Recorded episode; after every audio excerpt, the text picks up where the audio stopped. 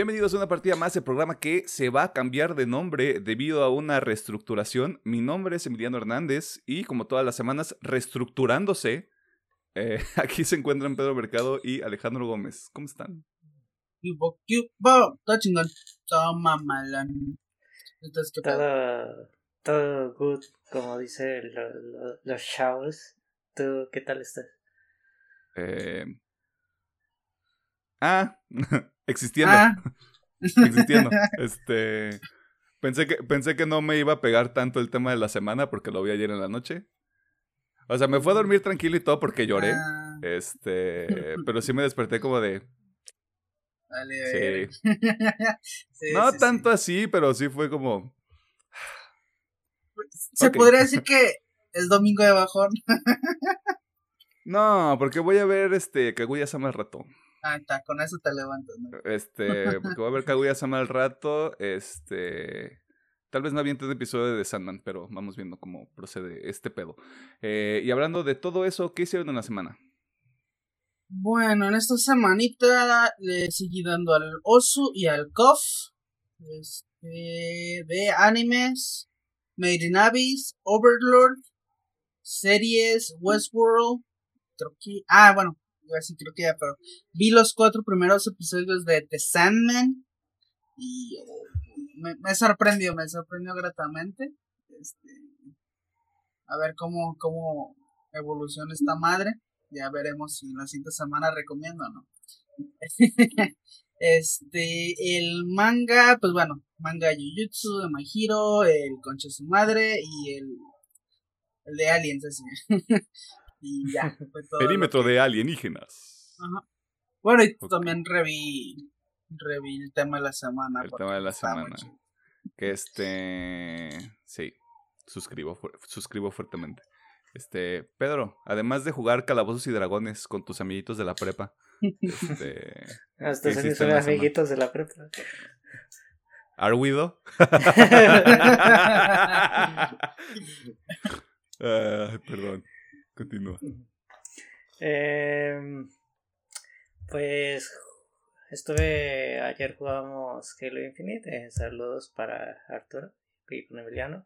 También con Arturo el viernes jugué Fall Guys. ¿Ves cómo no nos invitan, güey? Ah, fue el jueves, perdón. No, ya, Es- bueno, ya el sábado yo tengo mis cosas, pero bueno. No, pero eso fue antes, güey.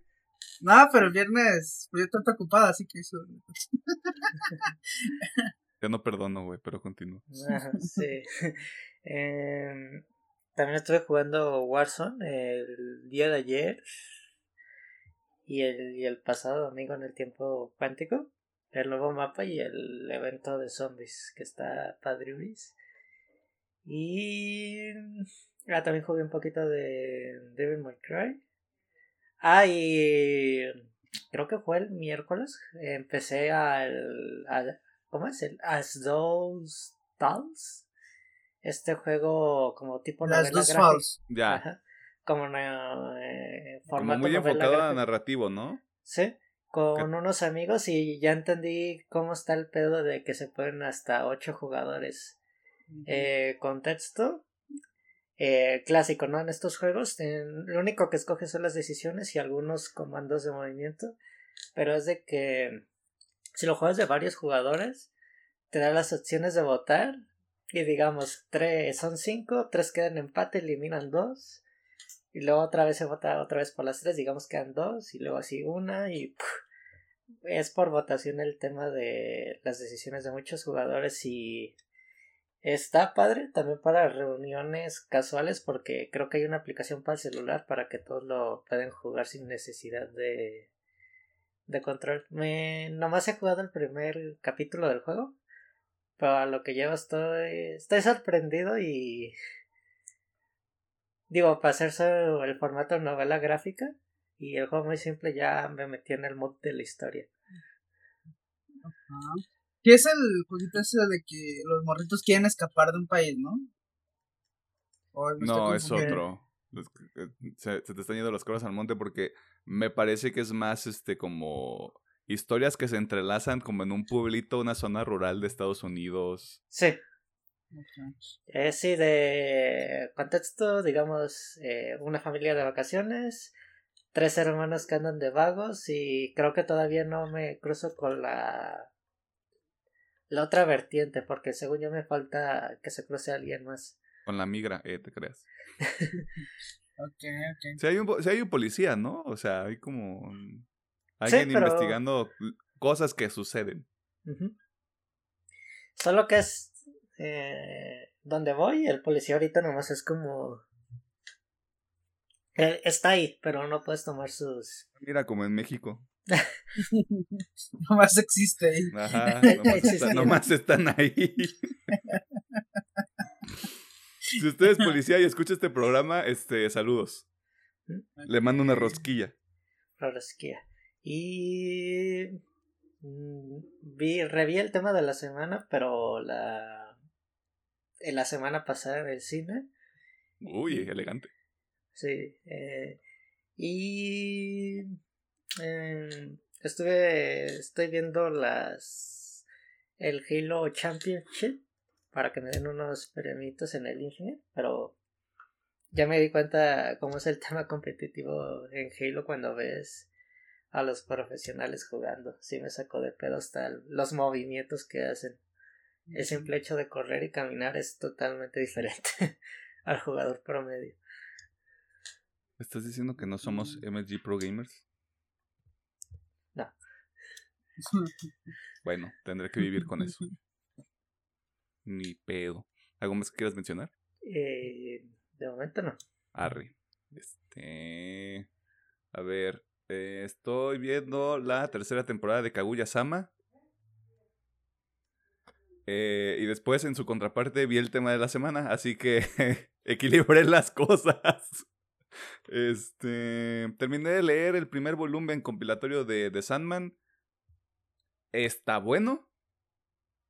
Tengo muchas dudas sobre la serie ahora. Porque hay varios elementos que eh, quiero ver cómo lo sortean. Espero poder verla para el episodio del el próximo miércoles. Al menos ver la mitad de la temporada porque voy a estar viendo Kaguya-sama porque quiero terminar esa madre.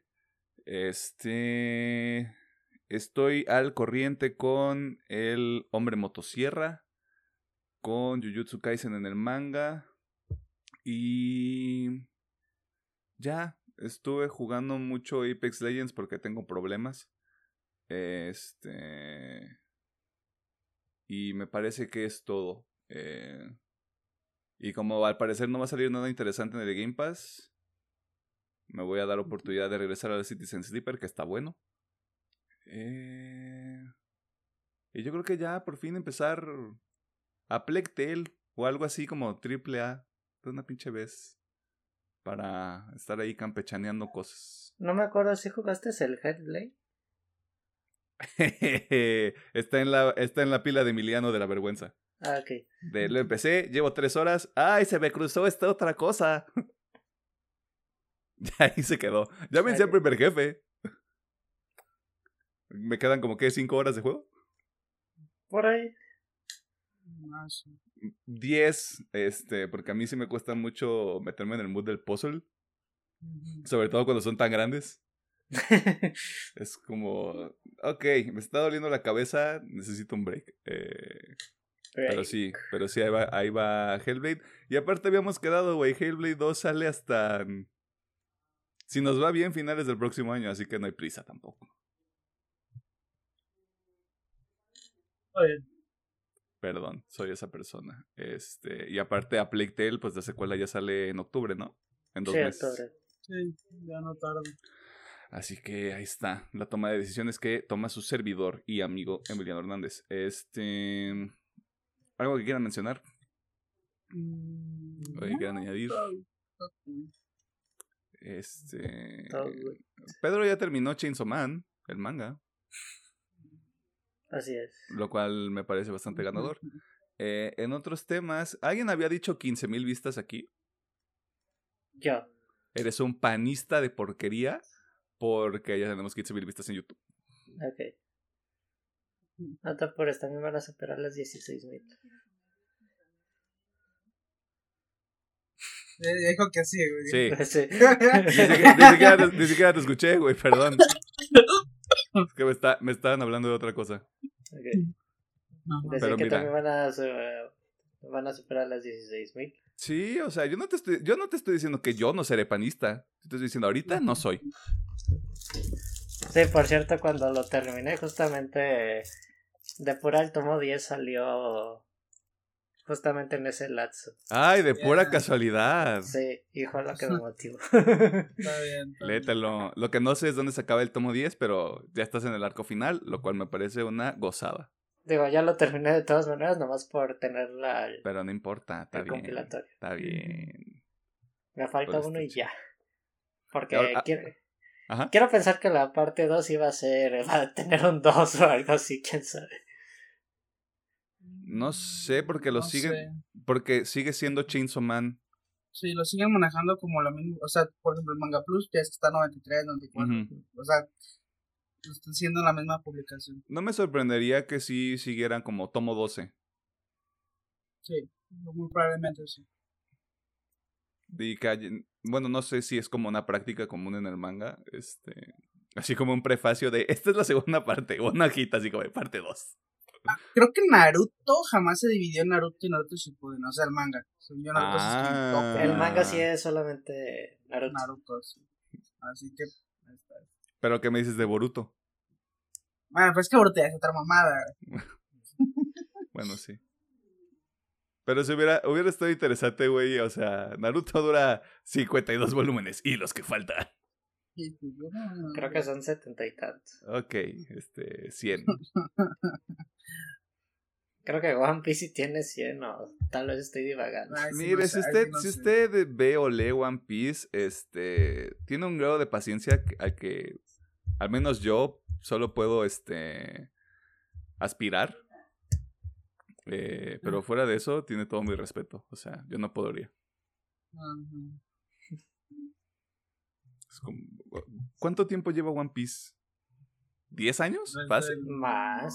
No. Yo creo Según que yo, hace 20. poquito celebraron los 25. Ya, no, pues más. No, creo que celebró. O sea, el anime creo que celebró sus 25 años, creo. El anime. O 20. Sí, el 20, el 20, 20 o 25 años, porque incluso por eso van a sacar una película ahí que están mamando mucho que no, no- ni siquiera he visto los trailers. Pero creo que si son o 20 o 25 años por ahí, del anime. O del manga, ya no sé.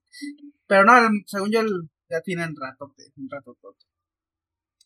El manga se empieza a publicar en 1997. El anime empieza en 1999. Entonces tienen más de 25 años. No, son 20, ¿no? 24. No, ¿no? 24 años. El anime tiene 23. 99, 1, 22. Sí, 23. Y el manga sí tiene 25. Ok. Entonces son 25 Shit. años del manga. güey. Verga. Yo y One Piece tenemos casi la misma edad. Nosotros y One Piece tenemos casi la misma edad. Sí. Chúpate eso, güey. No podría. Sabe- ¿Sabes? Ya, o sea, tangente. Me acuerdo que vi un meme en Reddit que no tiene nada que ver con One Piece. Este. Y se reían de la gente que se quejaba de que Denji no había salido todavía en la segunda parte de Chainsaw Man. Ah, sí, y sí, s- creo que y sí. salen los de Jujutsu Kaisen de yo no he visto a Yuji en un año, güey. En un año, güey. Y yo no me había dado cuenta. Sí, de hecho, hace un chico que no vemos y- Está muerto, güey. Nah, anda, anda De tirando ese puede ser prota, no se puede morir. Se llama Plot Armor por un motivo. Se Pues tiene que que te pelear están con mucho. Nuevos personajes y a los que ya conoces madreándose con cosas raras. Eh, a huevo. Violencia. ¿Vio? Según yo, Goyo tiene sellado dos años, creo, en el tiempo cuántico del Ya manga. está a tocadiscos. Goyo ya está a tocadiscos, güey. Sí, de hecho, si no son dos años, ya va para dos años. Ese compa ya anda ansioso de veras. Por salir de esa madre. Eh, dicho todo eso, muchas gracias a la gente que ve el programa en YouTube. eh, y también a la gente que escucha el programa en su versión de audio. Este, son minoría, pero yo los quiero un poquito más que los de video, porque los de video dicen, ay, pues lo dejo de fondo. Este, y me pongo a hacer mi trabajo y lo que sea. Pero si usted nos escucha, nos está poniendo atención. O no, bueno, quién sabe, es un arma de doble filo. Este, ni modo, así sucede con este tipo de cosas. Eh, vámonos a la sección de noticias porque... Mm, o sea, hay cosas buenas y cosas malas que están pasando. Bueno, cosas malas y cosas no tan malas. Pero usted lo va a descubrir en la siguiente sección. Saludos. X. XD.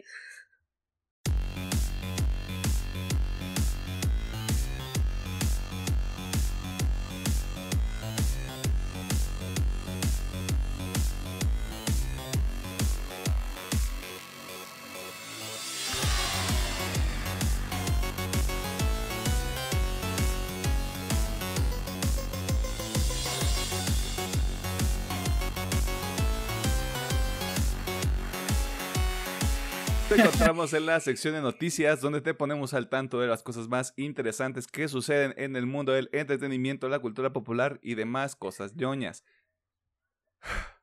En esta última semana nos enteramos de varios movimientos que involucran a Warner Brothers Discovery, los cuales nos dejan con muchas dudas, pero primero hagamos un recuento de los daños y después valoramos qué podría suceder en el futuro, tanto próximo como lejano, porque hay demasiado cagadero que tenemos que, que, revisar y que tenemos que estar ahí sacudiendo para ver qué chingados está pasando. Y para iniciar con este Warner Palusa 2022, escuchemos al ingeniero y muchacho que tiene el alma enamorada, Alejandro Gómez. Si usted entiende esta referencia y la referencia del episodio anterior, yo le aprecio mucho. Porque va a haber gente que dice, güey, ¿de qué está hablando, güey?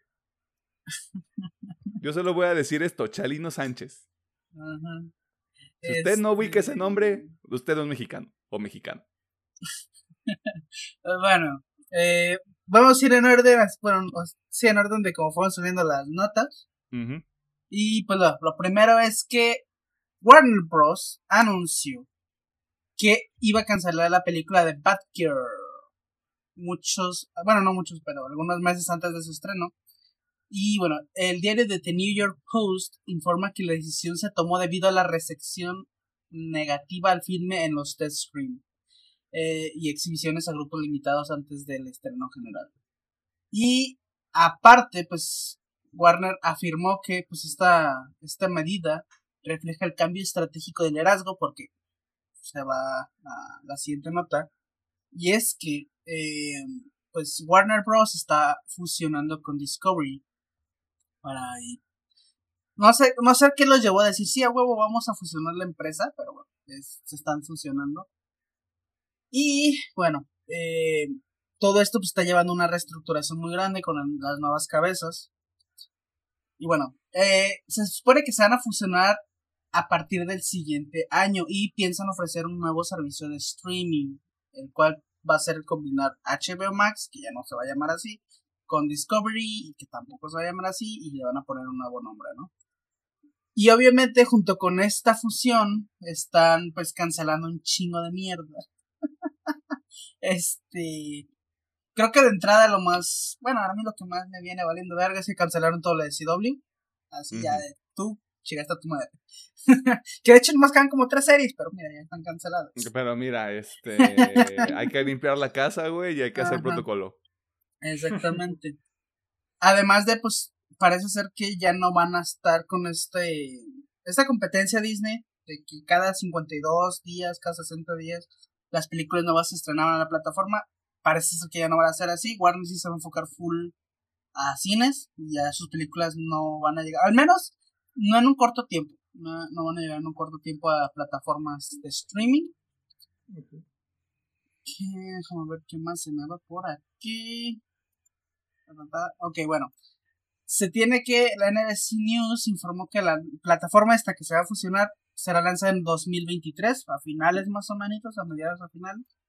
Y que pues de ahí avanzará a otras regiones, o sea, por ejemplo México, en 2024. Así que HBO Max aquí mínimo tenemos hasta para finales del siguiente año. este...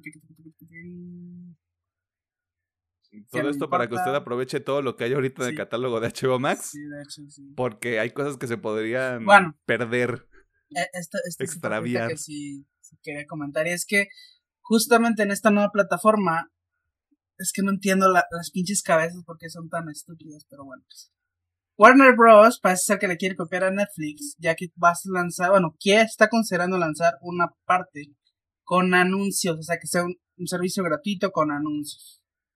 Igual que Netflix. Bueno, que Netflix va a ser pagar y todavía no, pero bueno. este... Netflix es su propio desmadre. Ajá. Y Aquí pues bueno, es, conciencia. Es, como que lo más grande ahorita, simplemente se están fusionando, hay mucho cagadero, no se sabe qué está pasando. Eh, ya fuera de lo que no está confirmado, pues bueno, se dice que todo lo que es Snyderverse o está ligado a esto va a mamar. Lo que vendría siendo Sasham 2, Aquaman 2, eh, ah, Black Adam. Flash, o sea, saldrían sus películas porque ya están hechas y no quieren perder más dinero como Badgear, que ya perdieron 90 millones, pero hasta ahí se quedarían, o sea, ya no avanzarían más la historia y se van a centrar en cosas más externas, por ejemplo, Joker, eh, Batman, bueno, de Batman y cosas así, pero todo lo que está ligado al Snyderverse le van a dar cuello. Así que, ya, pues si quiere ver, no sé, una Shazam 3, pues no va a pasar. Aquaman 3 no va a pasar. Este. Pero Batman sí. 3, güey. Si quiero Batman 3, no mames. Bueno, para empezar, Batman 2. sí, para empezar, Batman 2. Digo, se supone que eso están a salvo, supuestamente. Pero para como están manejando las cosas de que si no cumple las expectativas, vale verga, pues, tal vez tal vez valga verga. Pero también, ¿qué, qué grado de expectativas están, están poniendo, güey? Porque lo Es que justamente lo que decía, bueno, regresando a la noticia de Batgirl, decían que, pues sí, quieren tener películas de alto calibre, ¿no? Y es lo que decían, Batgirl fue cancelada porque no la consideraban una película de, pues, de alto valor, o sea, que les fuera a dar una, una gran remuneración. Pues, o sea, no, pues, se me hizo muy curioso cómo no manejaron el término de se nos hace mala la película, sino de es que no nos va a dar el suficiente dinero. Ajá, porque entonces es como de, güey, tenías un buen producto y decidiste no sacarlo. Porque es como de, no cumple las expectativas de un nivel, por ejemplo, blockbuster, que es como que lo que ellos andan buscando ahorita. So, supongo que esa va a ser la tirada, ¿no? Sacar puro blockbuster.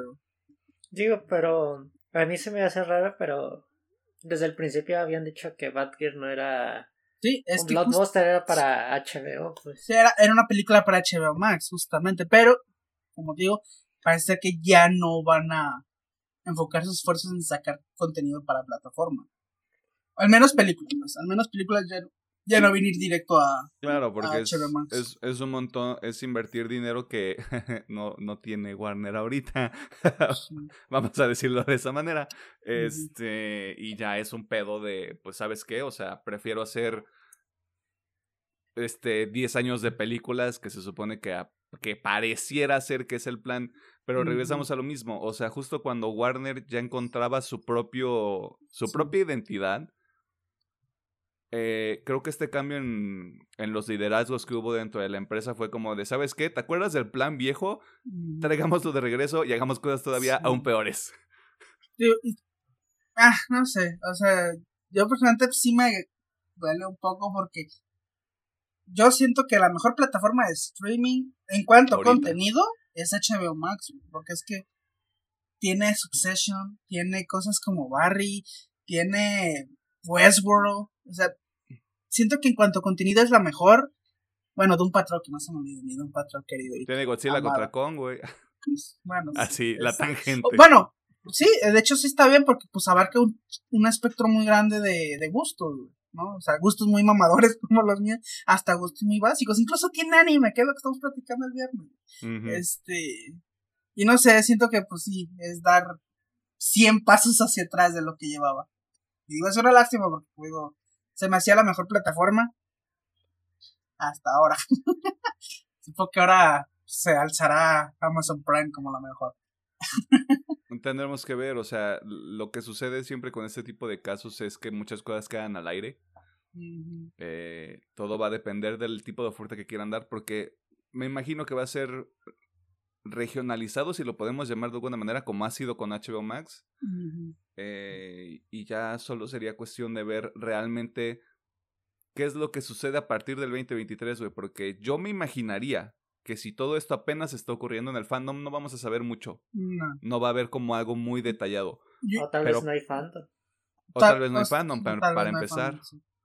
Eh, y, el, y a partir del próximo año ya se trata de un pedo de queremos presentarles el plan, el plan es este, vamos a ver si pega o no pega, y lo más probable es que siendo DC no pegue.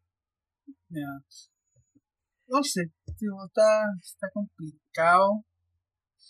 Ojalá, digo, no sea, la reestructuración no sea tan culera, aunque parece que sí.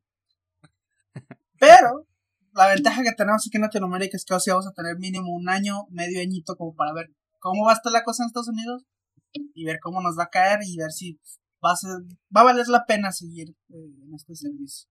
Sí, o sea, si usted cree que nada más que por estar en Latinoamérica usted se encuentra como en, en una sección este segundo mundista, porque tercer mundista no es, este, agradezca. Vamos a tener chance mínimo de ver cómo va a hacer ese pedo antes de que suceda. Usted puede ver Succession, puede ver Westworld, puede ver Barry, puede ver House of Dragon, puede ver Game of Thrones, puede ver Sex and the City. Este puede ver un montón de cosas antes de que lo que, lo que conocemos en este momento como HBO Max ya no, ya no exista, ya no esté con nosotros. Y tal vez haya cosas que se vayan, tal vez no, porque también reportaban que eh, bajita la mano HBO Max está quitando ciertas, ciertas cosas de su catálogo. No me metí tan a fondo como para saber cuáles son específicamente, pero pareciera que ese es el chisme ahorita también. Sí, sí, están quitando contenido. Bastante cosas que ya no van a aparecer. De hecho, esto ya no lo vi ahí en TikTok. no, la fuente de este información de esta generación. Que, ¿Qué va a pasar con los contenidos exclusivos de HBO Max? ¿no? O sea, hay varios contenidos que tienen el logo de HBO Max. Y creo que uno de los que más se estaba gestionando justamente la serie de Harley Quinn, ¿no? que esa era una serie exclusiva y qué va a pasar con esa madre, ¿no? Ya va a desaparecer y ya no va a haber más, o simplemente va a haber un, cambio de marca, ¿no? También en el nombre. Ahorita que lo pienso, güey, porque no lo han. Yo, por mi mente que se va a diversos lados, ¿no? Este, me interesaría saber qué es lo que va a pasar con la Champions League aquí en Latinoamérica también. Esa, mira, lo que estoy seguro es de que las cosas que dan un chingo de dinero y vistas no las van a tocar.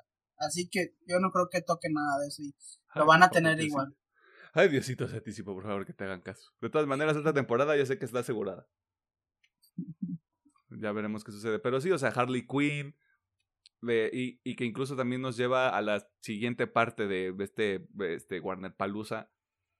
Eh, Peacemaker, que sí está salvo porque James Gunn sabe negociar, me imagino, porque pero es que lo que te digo, o sea, las cosas que son fuera del Snyderverse y que ya están creando su propio pedo están bien. Las cosas que estuvieron dentro o que tienen conexión, eso es lo que le están cortando la cabeza. ¿Y sabes qué? Se siente como. Ah, sí, pues Zack Snyder se fue con Netflix. Ah, pues lo mandamos toda la verga. Es como de, ¿por qué crees que se fue a Netflix en primer lugar, güey? sí. Pero mira, ahí está. Este. Hasta el momento, dos de tres en esta nota que está muy culera, la neta. Mm. Así que, híjole. Y mira, hablando de... Pasemos al gran final de esta saga de HBO Max y Warner Bros. Discovery.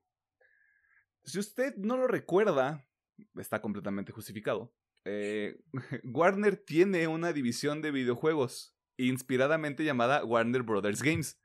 Y aunque se ha confirmado que Multiversus, el juego este de los millennials y de la generación Z del momento, se encuentra a salvo y no se verá afectado por la unión de Warner Discovery, quedan muchas dudas con las propiedades y los estudios que son propiedad o que, se están, o que están este, activos en este momento y que forman parte de este conglomerado que es Warner Brothers Games o Warner Brothers Interactive Entertainment, creo que esa es la marca como tal. O sea, por un lado, se sabe que la división de juegos de Warner dio buenos dividendos en el último periodo fiscal y me da mucha risa esta siguiente parte. Se mencionó a Lego Star Wars de Skywalker Saga como uno de los casos de éxito de la división ya que vendió 3.2 millones de copias en dos semanas, güey. o sea, Verga. Este, de nuevo, o sea, el director de Multiversos, Tony Hyun, me parece que así se pronuncia, reveló que el juego de Player First Games no se vería afectado ante los recientes movimientos que se están presentando en Warner. Así como de, si a usted le gusta Multiversus, o sea, Pedro y otras dos personas, eh, les mama esta nota. Eh, sin embargo... El que juega a Pets. ¿Qué, güey? Yo no le estoy tirando, yo no le estoy tirando tierra al juego, güey. Te lo tomas muy personal, mi brother. Sin embargo, hay muchas entidades, perdón, pero. Sin embargo, hay muchas entidades y proyectos en el aire, como Back for Blood y Howard's Legacy o NetherRealm Studios, equipo responsable de lo que actualmente es la tercera, segunda iteración de la franquicia Mortal Kombat. Este. Así que por el momento no hay cambios significativos que se puedan reportar para todo el conglomerado de videojuegos que pertenece a Warner pero pareciera que es solo cuestión de tiempo para que empecemos a ver reportes sobre ventas, que se detengan proyectos en seco, porque es algo que también ocurre en la industria de los videojuegos, incluso sin este tipo de uniones. Eh, ya se está hablando, por ejemplo, de que Xbox podría comprar a los estudios de Warner Brothers Interactive no, no es algo 100% confirmado, es simplemente una de las ideas que está volando por ahí. Y obviamente Xbox también se ha ganado esta reputación de yo compro 17 estudios y luego veo qué hago con ellos, brother, tú no te apures. Eh, así que así está el panorama, o sea, dentro de todo no es una mala noticia, porque me gustaba mucho una línea que leí en una de las notas que cubrían esto, que era, al no haber noticias, eso es una buena noticia. pero creo que solo es cuestión de tiempo. O sea, no se enfocan todavía en esto porque saben que es algo que les da dinero. Simplemente en el momento en el que empiecen a ver una caída, ahí vamos a empezar a ver toma de decisiones. Y eso es lo culero. O incluso, o sea, aunque les den dinero, si es lo que contamos el viernes, o sea, si tienen planes de vender y la pena lo están dando ahí como que, eh, eh, eh, eh, que, que, que, tú, tú, ¿cuánto me das? No, tú, ¿cuánto me das? Este, y sale, por ejemplo, ahí, ya se hace los Microsoft del mundo, a decir, yo te doy tanto, me van a decir, o sea, huevo, chámelos para acá y te, te va tu jueguito. O sea, lo veo mm. muy posible que pase así. Digo, lo... No sé, digamos, creo que el tema es de, ¿venden solamente los estudios o también el tema de las franquicias que tienen los, los estudios? Mira, las franquicias no creo que las vendan, por ejemplo, DC dudo muchísimo que lo quieran soltar. Pero sí los veo como de te lo presto por tanto. Sí, yo también lo veo como el tema de, de Star Wars, por ejemplo. Mm, que hay varios juegos, o sea, incluso lo estábamos mencionando aquí, ¿no? O sea, Lego Star Wars, Respawn está haciendo otro juego. Eh, iba a decir Obsidian, pero podría estar diciendo una mentira me acuerdo de otro, otro dos estudios porque decíamos que había como ocho títulos de Star Wars que están en desarrollo que iban a salir entre este año y 2024. Uno era el Eclipse de... El Square Enix. ¿Crystal Dynamics?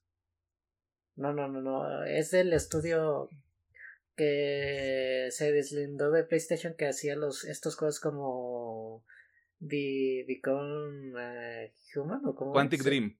Quantic Dream. Quantic Dream. Eh, un estudio que hace los, los Division también estaba haciendo uno de Star Wars.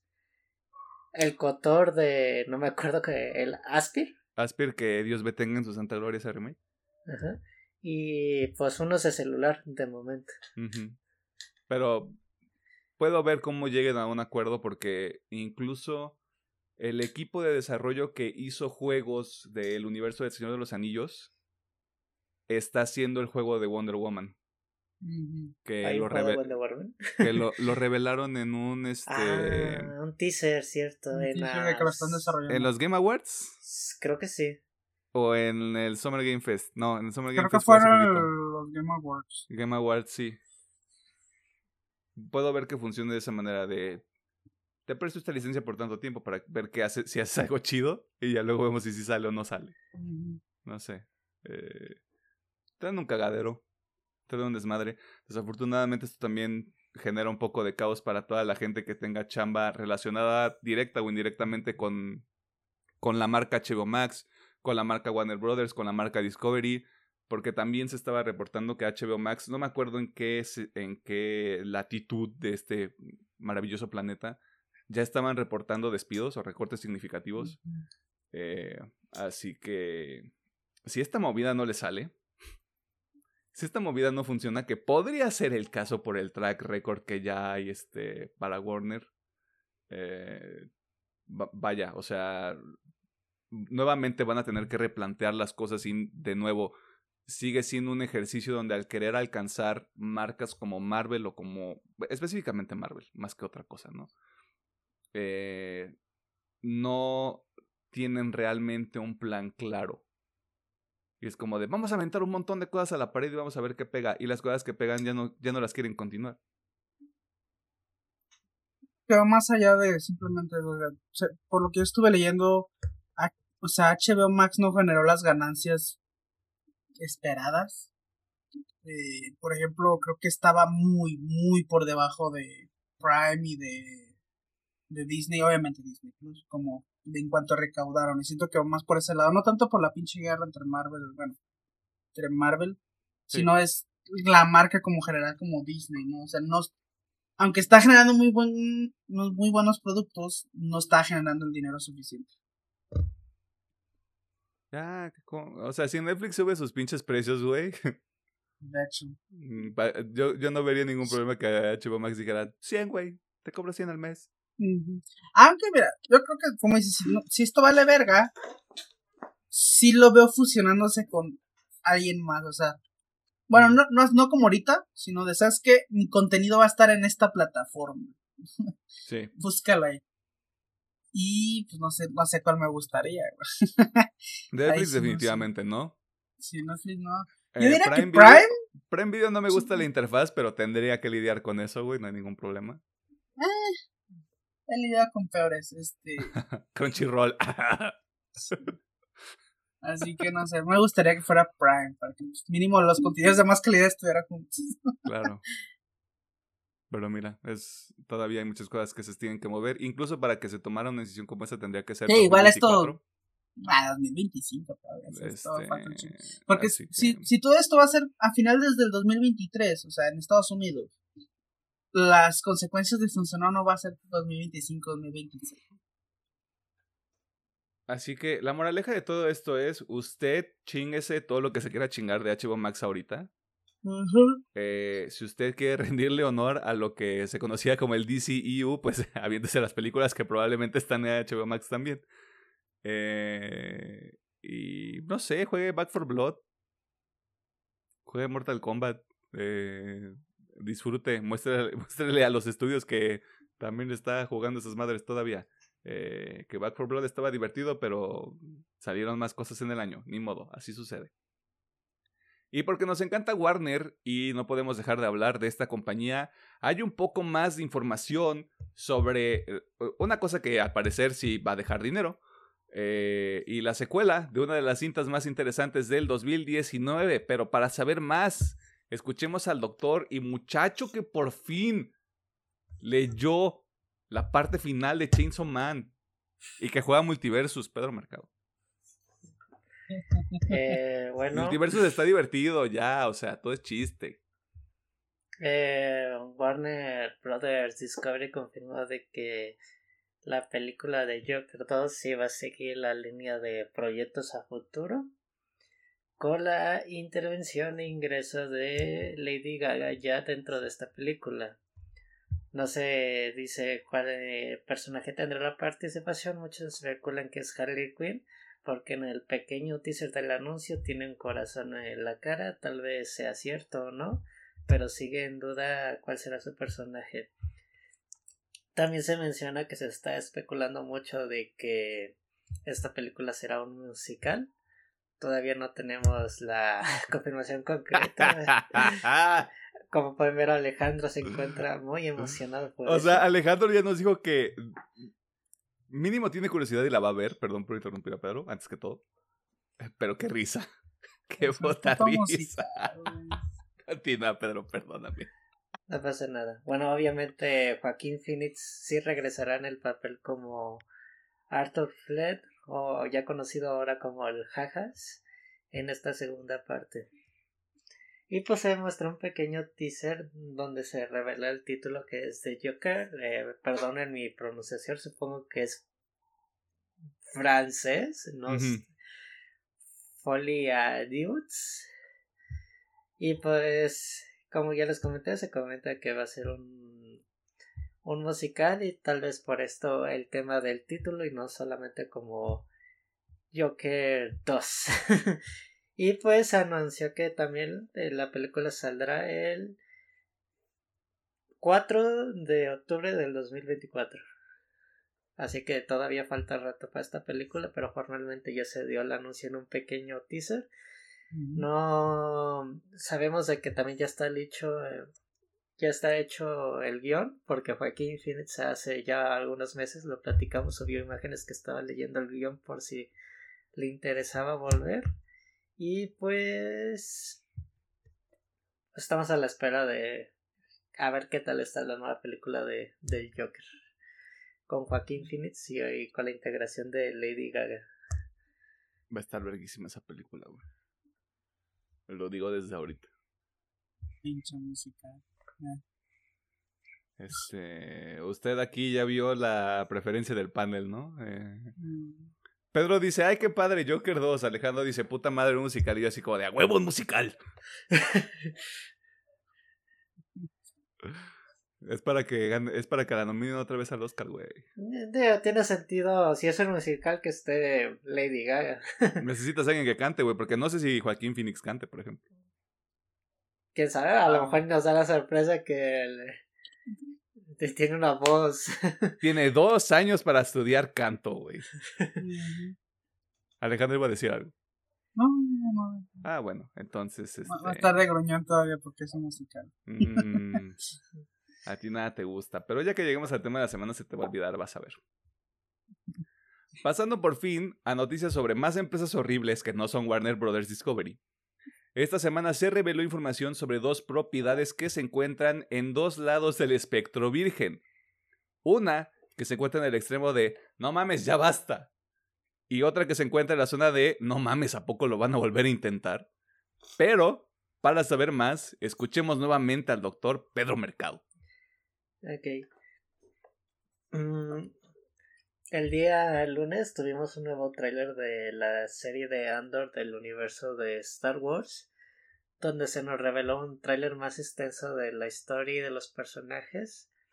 Y también se nos reveló que la serie que originalmente iba a salir el 31 de agosto pasará hasta el 21 de septiembre de este año. Un pequeño atraso, no sé explica el porqué de esto, pero le tienen miedo a House of Dragon, güey. Posiblemente, posiblemente, ¿no? Pero pues es la misma chingadera, o sea, aquí metiéndome en la nota. Pues es la misma chingadera, o sea, le tienen miedo a House of Dragon y se van a meter con el Señor de los Anillos, pues está cabrón. y ahora sí que Y pues nomás para confirmar, es una serie basada el personaje de Rush One, Cassian Andor, que tendrá su interacción, orígenes y también se tendrá el regreso de personajes como Sao Guerrera y de algunos rebeldes y de cómo funcionaba el imperio en el tema político. También se nos anunció que hablando de Warner Discovery y Netflix, estas dos eh, compañías están peleando para obtener los derechos de cine tomográficos de la saga Tomb Raider de los videojuegos. Eh, de momento eh, se están teniendo negociaciones con los dos estudios para, el, ya sea el estudio que tome las riendas, ya se haga una próxima película o una nueva serie. De momento, eso es todo por el momento. ¿Cuándo salió la última película de Tomb Raider? Creo que fue en 2019. 2018. Ah, bueno. Casi. Y con Alicia Vikander, que Alicia Vikander no actúa mal. Pero ¿qué pasó después con Alicia Vikander? Ahora me entró esa duda. No sé, creo que ya no la he visto muy, muy activa. Sí, yo tampoco. Chale. Maldito Tomb Raider. Yo sí me gustaría comentar, o sea, con todo de que ya, yo aprendí que Star Wars no es para mí, me interesa Andor, se ve interesante.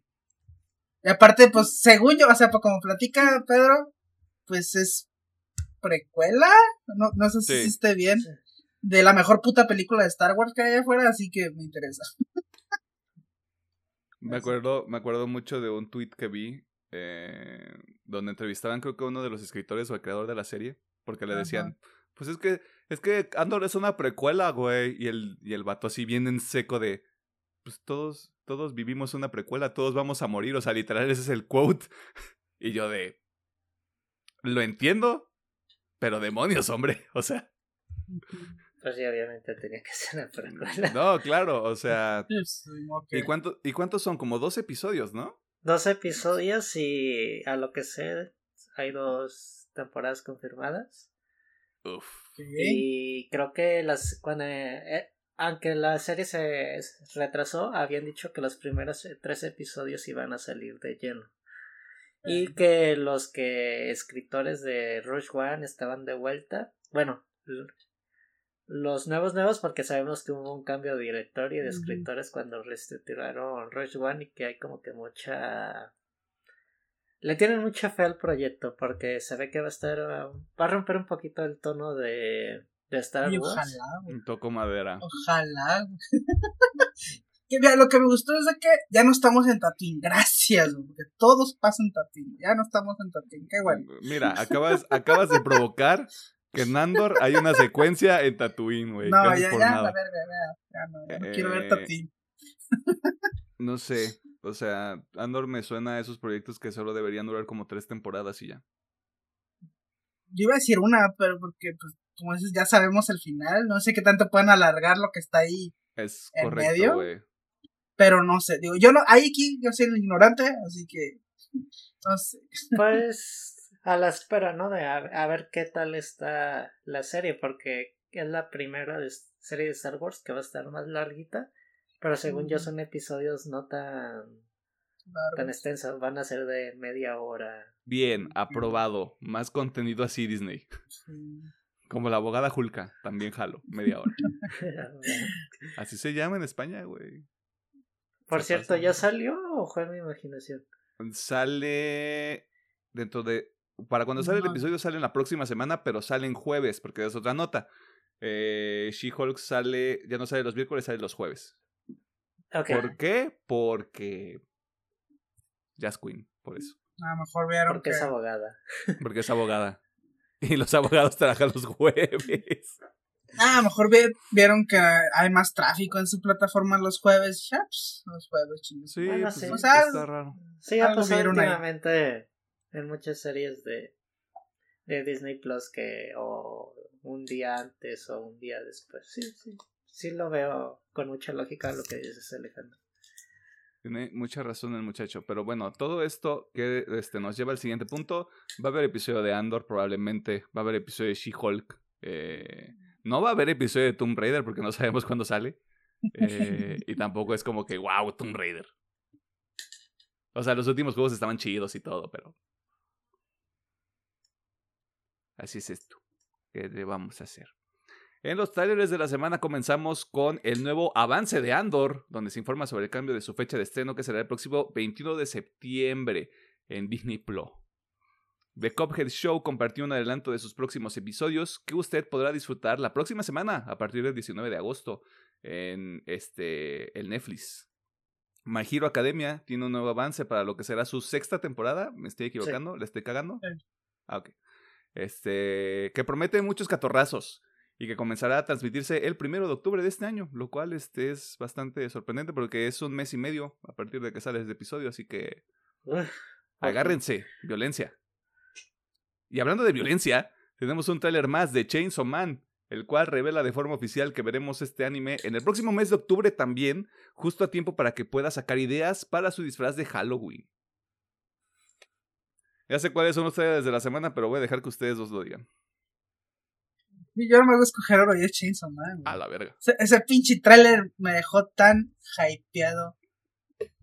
Porque aparte, no solo mostrar fecha, nos mostraron los seiyus, de los, al menos de los Mm. cuatro protas. Y a mí sí me gustaron chingan a su madre los que dicen que Makima tiene una voz horrible. Oye, sí, ¿qué Este- pedo con eso, güey? A ver, explícame. No sé, yo como sé. que la, como que la raza querían una voz bien dominante, así como, no, no sé, no sé qué querían de la voz de Makima.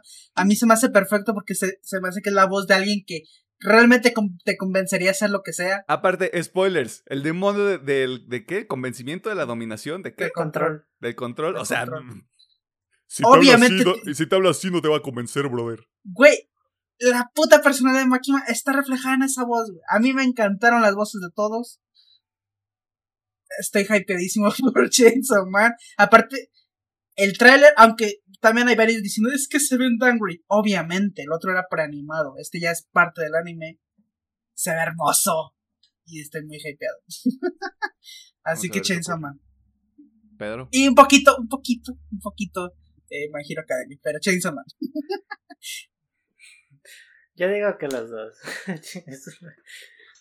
bien, está bien. Dice Digo, también estoy emocionado y sí comparto la eh, noción de Alejandro que la voz sí se me hace de- digamos, una voz muy suave, pero se nota que es súper manipu- manipuladora y que está mal de la cabecita. Poquitos spoilers de Chainsaw Man. Este, ahí, ahí usted dispense. O sea, como ya todos aquí lo leímos, eh, ya, ya podemos hablar libremente. Que por cierto, esto, esto lo quería mencionar desde hace un chingo de tiempo. ¿Qué pedo con el diseño del demonio pistola, güey? ¿Qué pedo con esa mierda, güey? Necesito una playera con ese cuadro donde va saliendo, güey. Uf. Magnífico. Cuando- supongo que cuando ya salga la serie. Bueno, es que si no sé si lo alcanzamos a ver. entonces. Sí, va a salir, güey. Es que por, ahí te va. Hay rumores de Oh, que no. sería, o sea, sí sería una temporada de vergazo, pero lo que es el arco final sería película. Ah, no puede ser. Supuestamente. Pero el arco final todavía sale de demonio pistola. O sea, básicamente sería, ya es que el arco final lo toman desde. Pues desde. Ay, ¿cómo se llama? Desde justamente el arco del de buena pistola que es cortito. Al final. Mm, Supuestamente, digo, estos son rumores porque. pues, que depende cómo lo animen, ya veremos si sí es, es, que verdad. es, o no. es que es mapa, güey. Esto es mapa, exactamente, güey. Depende Pero- cómo hagan la adaptación. Trailer de la semana My Hero Academia. ya lo desmotivaste a hacer. Bien machín, güey. Ya, Está pediste para No abajo la sé, no la sé. Será hermoso. Yo lo vería- Academia y ni siquiera lo estoy viendo, güey. Yo lo vería de dos temporadas, pero ese es mi supuesto. Una, Con una, güey. Si ya retrasaron la pinche, la pinche parte final de Attack on Titan, güey. Es que, o sea, es que, como digo, depende cómo lo adapten, porque si lo hacen bien, y así chido, hay peleas que se resuelven en un episodio que acá duran como Es- 5 o 6 capítulos, güey, así que sí podrían adaptar todo de vergazo, pero quién sabe. ¿Sabes qué episodio sí quiero ver, güey? Pero así, o sea, qué pelea quiero ver, pero muy cabrona. Creo que es contra, contra Reze, contra el Riz. Que, que, hay un, que hay un tornado con un. y que hay un montón tiburón. Eso será. Pic anime. Pic anime. No, mira, mi opinión de ese anime depende de esa secuencia. de hecho. A Chile, güey. O sea, no hay nada más complicado. Pero miren, ahí lo tienen. Este Chainsaw Man sale en octubre. Probablemente hay episodio en este, de este, este contenido que usted consume. Es, es probable que sí, es probable que no. Todo depende de lo que suceda. Eh, eso fue todo en la sección de noticias. Si usted está de acuerdo, en desacuerdo, está preocupado o preocupada o preocupada por lo que está pasando con HBO y Warner Brothers en general, este, puede comentarlo eh, a través de las redes sociales. Facebook una partida más, Twitter arroba UPM oficial, TikTok Instagram arroba UPM-oficial o en la sección de comentarios del YouTube. Eh, vámonos al tema de la semana porque... Mm, ¿Cómo lo digo sin... ¿Cómo lo digo sin que suene mal? Usted es una persona ignorante si no ha visto esta película. O con muy malos gustos. O con Sorry, un- not sorry. O, o sea, muy malos. O sea, usted puede escuchar Bad Bunny, pero vio esta película. Usted tiene buen gusto. Si usted nada más escucha Bad Bunny y después dice, no, es que esta película se ve bien extraña, güey, o no me llama la atención, o no sé qué, usted tiene mal gusto, güey, me vale verga. A usted le gusta la ropa de marca Supreme.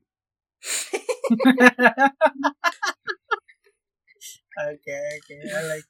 Que te decir, se compra su martillo y en el mango viene su. Ajá. Usted compra cosas de marca Supreme si no ha visto esta película. No tengo dudas. No tengo pruebas, tampoco dudas. Tiene su madre. Tema de la semana.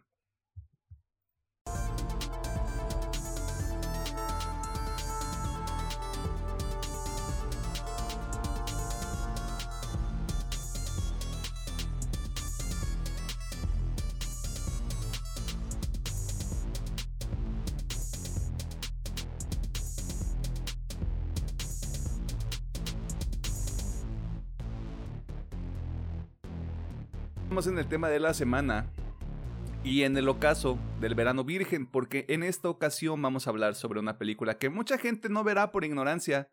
Se trata de Todo en todas partes al mismo tiempo, conocida por su nombre original como Everything Everywhere All at Once.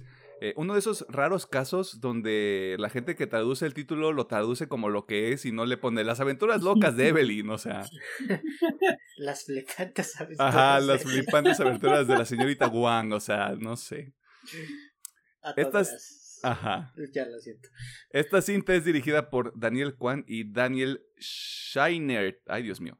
Dúo conocido como Daniels. Y protagonizada por Michelle Yeoh, Stephanie Su, Ki Hui Kwan, Dios mío, Jenny Slate, Harry Shum Jr., James Hong y Jamie Lee Curtis, de todas las cosas que podrían pasar con este cast. ¿De qué se trata esta película? Eh, nos presenta a Evelyn Wang, una mujer que debe conectarse con sus yos de otros universos para detener a una entidad que busca destruir el multiverso. Haga de cuenta que es todo lo que usted esperaba de El multiverso de la locura, pero bien hecho. Bien hecho, sí. Con un poquito más de ganas, fíjate. Lo ¿Cómo dijimos en un episodio anterior y lo dije hace algunos minutos.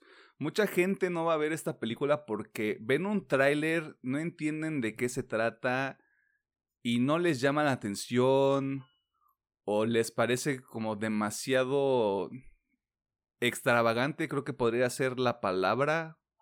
Y todo eso está bien, pero tendrán que vivir sabiendo que no vieron una de las mejores películas del 2022 porque esto es una esto es una cosa completamente diferente, güey, y a reserva de lo que Alejandro y Pedro quisieran decir, eh, ni siquiera lo tengo que preguntar porque creo que va recomendada.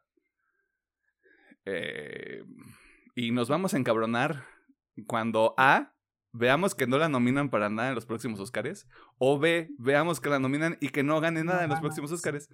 Eh, Ah, Así yo iba que- de- a decir que las dos veces que la fui a ver, la sala estaba medianamente llena. Sí. Es, Así que, bueno, yo siento que no pasó tan desapercibido. es que siento que sí está pasando lo que yo comenté la otra vez de que con el boca a boca esta película se está haciendo más popular todavía. Porque incluso en círculos donde jamás se ha hablado de cine, he visto que la están recomendando. Como tienes que ir a ver esta madre, tienes que ir a ver esta madre. Así que siento que sí, ese boca a boca está haciendo su trabajo muy bien. güey, me estoy peleando con alguien. Ajá. Saludos a Víctor Esteves. Este. Saludos. Que yo le, que yo, que cuando fuimos a ver todo en todas partes al mismo tiempo, yo les dije, porque tenemos un grupo de mamadores de cine. Sí, ya, lo dije. Este.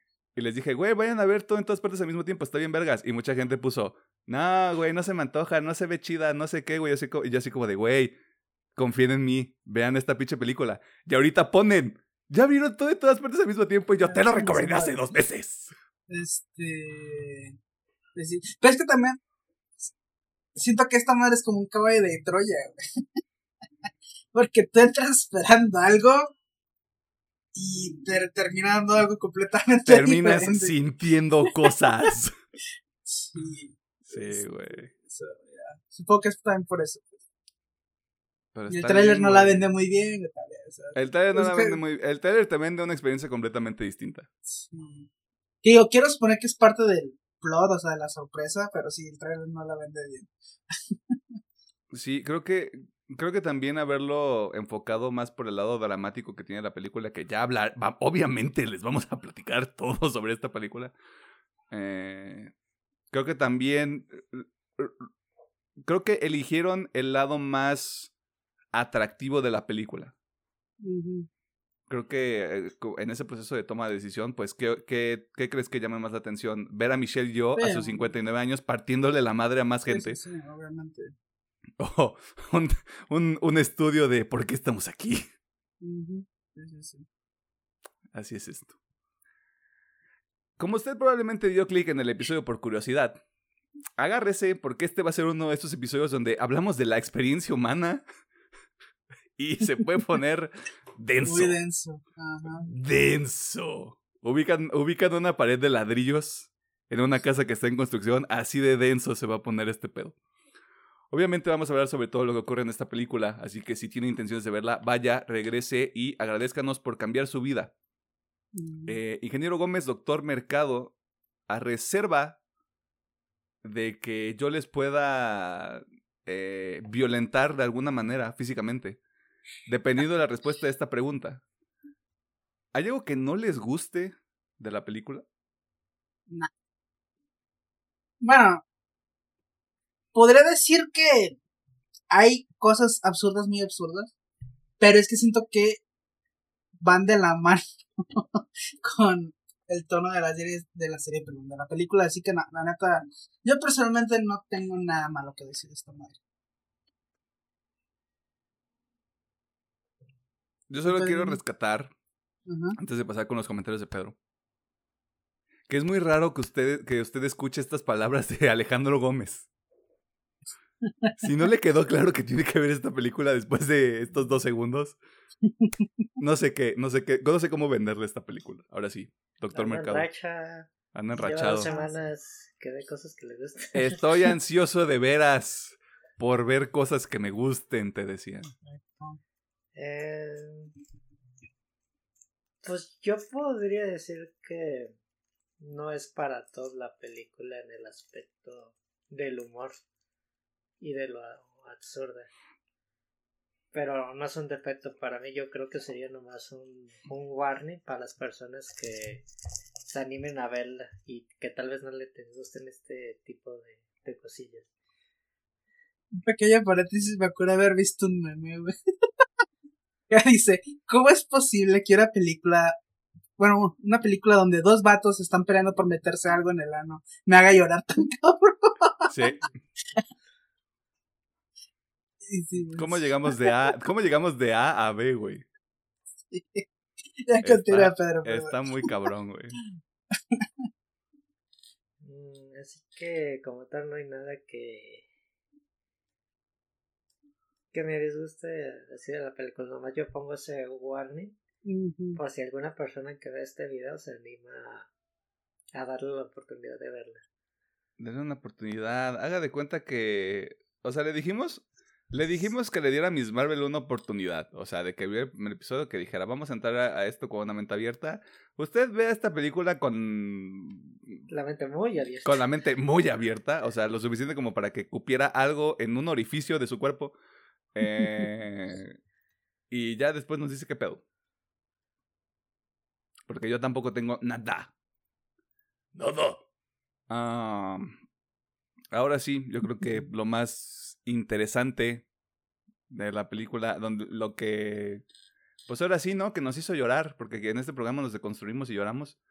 Eh, ¿Qué sí les gustó de la película? Ok. Oh, boy. Igual, como siempre, este, voy a empezar por lo técnico, que es es lo que hace más fácil. Visualmente, esta madre es una pinche locura. Eh, realmente el cómo representan el multiverso y la infinidad de opciones que puede haber allá afuera se me hizo muy, muy atinado. O sea, puede parecer algo súper absurdo, pero el que incluso pongan esta escena de es que podemos ser piñatas, podemos ser piedras, podemos ser unas mierdas con salchichas en vez de manos. Se me hizo muy creativo y una forma muy inteligente de poner de, sí, en el multiverso hay infinitas opciones. Y es claro. Eh, así que, y aparte lo representan muy bien visualmente. Así que le doy un premio a eso. De hecho, tiene que ganar algo por eso. este, las actuaciones, siento que tanto la protagonista, los protagonistas, todos, o sea, la neta aquí todos hacen un trabajo excepcional. De hecho, yo no conocía a nadie de los protagonistas. Esta es la primera vez que veo. De hecho, la única que conocí era Jamie Lee Curtis, para que les miento. Pero todos lo hacen genial. Eh, nomás nota. Sí, no vas muy así de ubicar las actores. Yo la primera vez no me di cuenta que era ella porque ah. su personaje cambia totalmente a lo que estamos acostumbrados a, ella. Ah, sí, sí. O sea, yo sí la reconocí porque, hey, es Jamie Lee Curtis, pero este...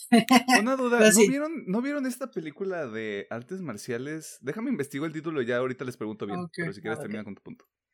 Bueno, entonces, o sea, técnicamente se ve muy bonita, las actuaciones están de huevos. La música, aunque no es muy relevante, siento que funciona en los momentos que debe funcionar. Y pues bueno, eso es en cuanto a lo, lo técnico, ¿verdad? Ah, shit, este me voy de lo más, de lo más light a lo más complejo. Y es que me gusta cómo esta película balancea eso que hemos venido diciendo mucho hace mucho tiempo, de que las mejores producciones actualmente se rigen entre este balance entre lo absurdo y lo profundo.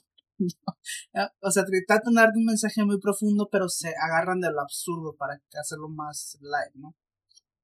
Y siento que esta película lo aplica al mil por ciento. Y obviamente aquí creo que hay varios mensajes muy importantes. O sea, te hace, lo haces familiares, ¿no? Como los lazos a veces pues nos los rompemos o nos lastimamos sin darnos cuenta porque estamos centrados en otras cosas. O algo que sí me gustó mucho y creo que donde yo más conecté fue de, a veces nos la vivimos pensando en las millón posibilidades de qué hubiera pasado si hubiera hecho esto, qué hubiera pasado si me hubiera dedicado a esto, qué hubiera pasado, o sea, el, el que hubiera es que siempre, al menos yo personalmente sí me traigo mucho aquí en la cabeza, en vez de preocuparnos de que, pues vale verga todo eso, ¿no? O sea, en el aquí y ahora tengo esto y debería estar muy agradecido con lo que tengo ahorita. Es, un mensaje muy, muy bueno. Este. Incluso, pues, digo, y no un poquito cómo están mamando el domingo. Este, perdón. no, o sea, este mensaje también de lazos familiares, de que pues no importa eh, qué pase, no importa qué, en qué universo estemos, lo importante es pues, mantener ese lazo juntos y pues permanecer juntos. Se me está muy bonito. Eh, siento que obviamente un mensaje muy poderoso también es el de madre e hija.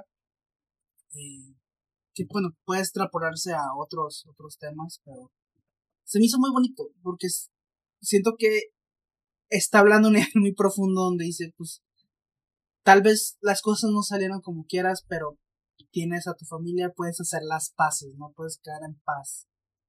Y puedes tener ese apoyo casi siempre, ¿no? Eh, y antes como que empiece acá a medio lagrimar, yo creo que eso es lo que más me encantó de esta película, el mensaje tan sencillo, pero a la vez tan directo que tiene. Y como digo, el apoyarse de cosas tan absurdas hace que todavía aparte, pues, pegue más, ¿no? Porque incluso, digo, hablamos esta madre de estos güeyes intentando meterse cosas en el culo, pero hay cosas tan absurdas que son tan reales. Por ejemplo, el Rakakuni. como ¿Cómo dices? ¿Cómo es posible que un peluche todo mal hecho me está haciendo llorar, cabrón? O sea, porque incluso pues, es que las lazos que se crean ahí, ¿no? Eh, son tan puros y tan humanos que dices, sí, a huevo, revuelven la surracacune a mi compa, güey. o sea, Hay escenas muy precisas que me, encantan. Eh, creo que de mis favoritos es cuando están en este otro universo donde los dos son súper famosos y están en este Ujú. callejoncito hablando. Y es como dices, ¿sabes qué? Yo a lo mejor hubiera preferido en un mundo totalmente diferente simplemente estar contigo lavando ropa y preocupándonos por dinero, ¿no? Y es, esa escena se me hace tan poderosa, junto con obviamente el, el final con la hija. No sé, o sea, tiene- siento que esta película tiene escenas muy profundas que, como les dije cuando recomendé, si le permites tú como espectador que entren, te van a pegar bien. y a lo mejor te puedes ver reflejado en ellas. Pero pues bueno, siento que esas películas donde nos vemos reflejados como de ya sea para bien o para mal, tú puedes cambiar algo antes de que llegue a circunstancias no tan drásticas, pero sí algo más, más hardcore, ¿no? Y yo creo que sí, ya eso sería lo que más me gustó de esta película. Mm, De ahorita, este, retomando hilos Ajá. de ideas. Esta película del Tigre y el Dragón del 2000, ¿no la vieron? No me ¿De suena. artes marciales? No me suena. O sea, he visto varias, pero Ajá. no me suena la película. Ya después con un, con un este póster un trailer o lo que sea. Pero sí hemos visto a Michelle yo antes. Ajá. Mínimo en Shang-Chi. Ah. Ella, Eh, es la pues, tía, ella es la tía de Shang-Chi. pues por eso no la recuerdo. También tú, güey. ¿Para qué te puedes con tus mamadas, güey? Sanchi la tengo como un blur, güey. O sea, Este, tiene un cameo en Guardianes de la Galaxia como una, una de las personas del equipo de Sylvester Stallone. mm, Este, aparece también en... Ah, la verga, aparece en Sunshine, que Sunshine es una gran película para quienes no la han visto. Eh, sí, o sea, tiene un montón de... Te lo dejo así. Está trabajando desde 1984. o sea, sí, de que yo también tenía que tener una larga carrera, tiene una muy larga carrera. Pero sí, yo no, la verdad, no la reconozco. Me, me, me gustó también, güey, que fueron bastante inteligentes. Y en lugar de manufacturar como diferentes tomas de ella en premieres, Mm. tomaron como archivos Sí, reales y los sí, pusieron, sí. güey, que fue como de, ok, Sí, sí, sí. aprecio esto porque es algo que un estudiante de universidad haría también. Pero es que, again, o sea, le da ese toque realista, ese toque donde es más fácil conectarse, porque, digo, voy a extrapolar mucho. Cuando ves Sí, una claro. película de superhéroes, es muy difícil sentirte identificado, porque dices, este cabrón puede volar, este güey tiene super fuerza, güey, yo no tengo eso. Y acá, digo, al hacer estos pequeños movimientos, dices, tomar tomas de la vida real, hace que sea más humano y que te puedas conectar más de sí, sí, güey, yo podría ser esa persona. Y que siento que por eso muchas personas conectan a nivel tan profundo, porque se ven reflejadas en los personajes. Creo que también depende. Este es un mundo que también yo había mencionado anteriormente. De cómo hay personas que van a existir, que sí le van a dar la oportunidad a esta película, pero que les va a parecer aburrida. O que no le van a entender. O que por algún otro elemento les va a parecer como que las cosas no encajan. Pero creo que ahí la cuestión es, incluso viéndola por, viéndola por segunda ocasión, fue como de. Ahorita que ya puedo abrazar lo ridículo, o sea, como que, como que ya sé que muchas cosas no me van a sorprender, como que ya sé cuál es el mood de la película. Sí tienes que ir con una. O sea, perdón por utilizar esta frase tan trillada, ¿no? Pero como el, el concepto de. Tienes que ir con una mente abierta a esta película, güey. Como de todas las reglas que te ponga una película con multiverso, acéptalas. Porque si no, te vas a maltripear, justo como pasó con Doctor Strange. Que perdón por hacer el comparativo, güey, pero le tiraron mucha caca a Doctor Strange porque, como que son los mismos actores, güey, todos los pinches universos, güey.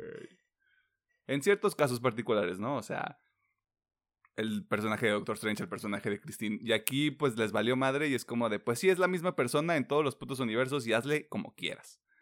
Eh, incluso ni siquiera se detienen tanto a explicártelo. Es como de, el multiverso existe, hacemos esto y funciona de esta manera. ¿Dudas? No. Ok, seguimos continuando. Bueno, algo que yo estuve, obviamente, repasando mucho en mi cabeza. eh, hay, como digo, hay muchos estilos de cómo contar una historia. Y por ejemplo, aquí no importaba, o sea, si te explicaban qué es el multiverso, cómo es que está, cómo, cómo tienen el acceso, no importa. Realmente no importa, güey, en esta película. Habrá películas donde sí importa y te tienen que explicar, pero aquí no importa, así que dices, eh, está bien que no me lo expliquen. Vamos por Yobu Chewbacca. Este. Pero sí, antes de descarrilarnos hacia otros lados, eh, Doctor Mercado. Porque este es mm. uno de esos episodios donde yo y Alejandro vamos a hablar mucho. Así que necesito que Pedro nos dé como 20 minutos de material. Sí. O media hora, lo que tú quieras, lo que sea tu voluntad, Pedro.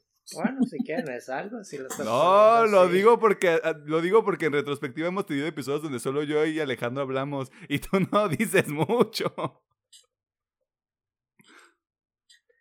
Em, me voy a ir por eh, primero el aspecto de la música. Creo que en perspectiva me metí a Spotify y lo escuché individualmente y la verdad es muy bueno y si entra en el mood de la película en ciertas escenas que lo le dan un plus muy grande.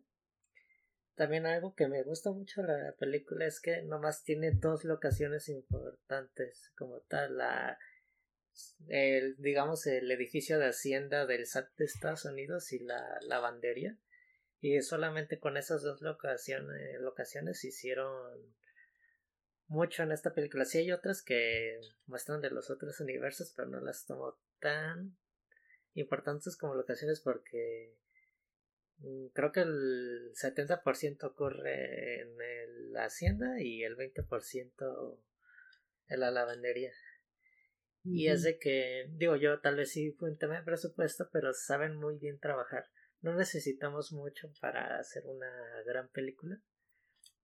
Eso me gustó mucho y también el... Hay ciertas escenas donde el humor, donde a mí me ganaron mucho, donde es totalmente ridículo. Y creo que la parte cuando aparece Yuyu Chewbacca diría. eh, la primera vez cuando sale del elevador. Mm. Con el contexto, la, la hija de Evelyn, que es el plot que luego luego deduces realmente. Y es de que cuando se pelea con los policías, que uno lo mata bailando, uno como si fuera un luchador, se me hace tan ridículo, pero tan divertida. Por, por un momento yo pensé así como de, esta, e, esta sección es para mi raza mexicana, güey. Y sí, tío, y también en las partes de... La de los dedos de salchicha es totalmente ridícula. Y dije, Ah, pues ya, me quedo con eso. Es un universo donde tienen. Entonces, no se toman el tiempo para explicarte que diez mil, cien mil años en el tiempo ganó el chango que tenía los dedos así, así. No era necesario que me lo explicaran, pero lo tomo. También las escenas de acción se me hacen muy padres, interesantes. Obviamente ya lo mencionas, pues tiene experiencia en películas de artes marciales y pues se luce. Así la... Y me encanta el tema de que tu habilidad de artes marciales la puedes combinar con tu arte del che, de el movimiento de los letreros. Con tu meñique mamado. Ajá, el meñique mamado, etcétera. Y es como que le da un plus de, ah, sí entiendo de que si vas combinando todas tus personalidades, bueno, todas tus habilidades de cada universo, sí puedes crear un, un super yo indestructible, ¿no? Y creo que lo explican, yo creo que de manera muy sencilla, el tema del multiverso y cómo está representado. Y me gusta cómo muestran el, el mapeo. De, de la película. Le da como que yo siento más que aportar. Mm, ya moviéndome decir que todos lo hacen muy bien actuando. Tanto lo serio, dramático, ridículo. Yo lo veo como reacciones muy reales. Y hay escenas que sí a mí también me llegaron. La que comenta Alejandro de donde son famosos, amigo, me gusta mucho el diálogo que tiene el, el, el esposo, que se me va el nombre ahí, una disculpa. Waymond. Waymond, lo que le dice, no, pues esta es mi forma de, de pelear. Yo también soy duro, pero mi forma de pelear es dialogando, hablando, resolviendo, pensando. Como que me gusta mucho esa... La frase de... Para, para ti, para lo mejor soy débil, pero para mí la fortaleza es ver lo bonito en todo, güey. O sea, simplemente poner Creo- buena cara. Creo, creo que. O sea, creo que la manera en cómo está presentado. Sé que no es literalmente el diálogo, pero como el pedo de es un riesgo calculado o es una decisión que yo tomo. Sí. Es como.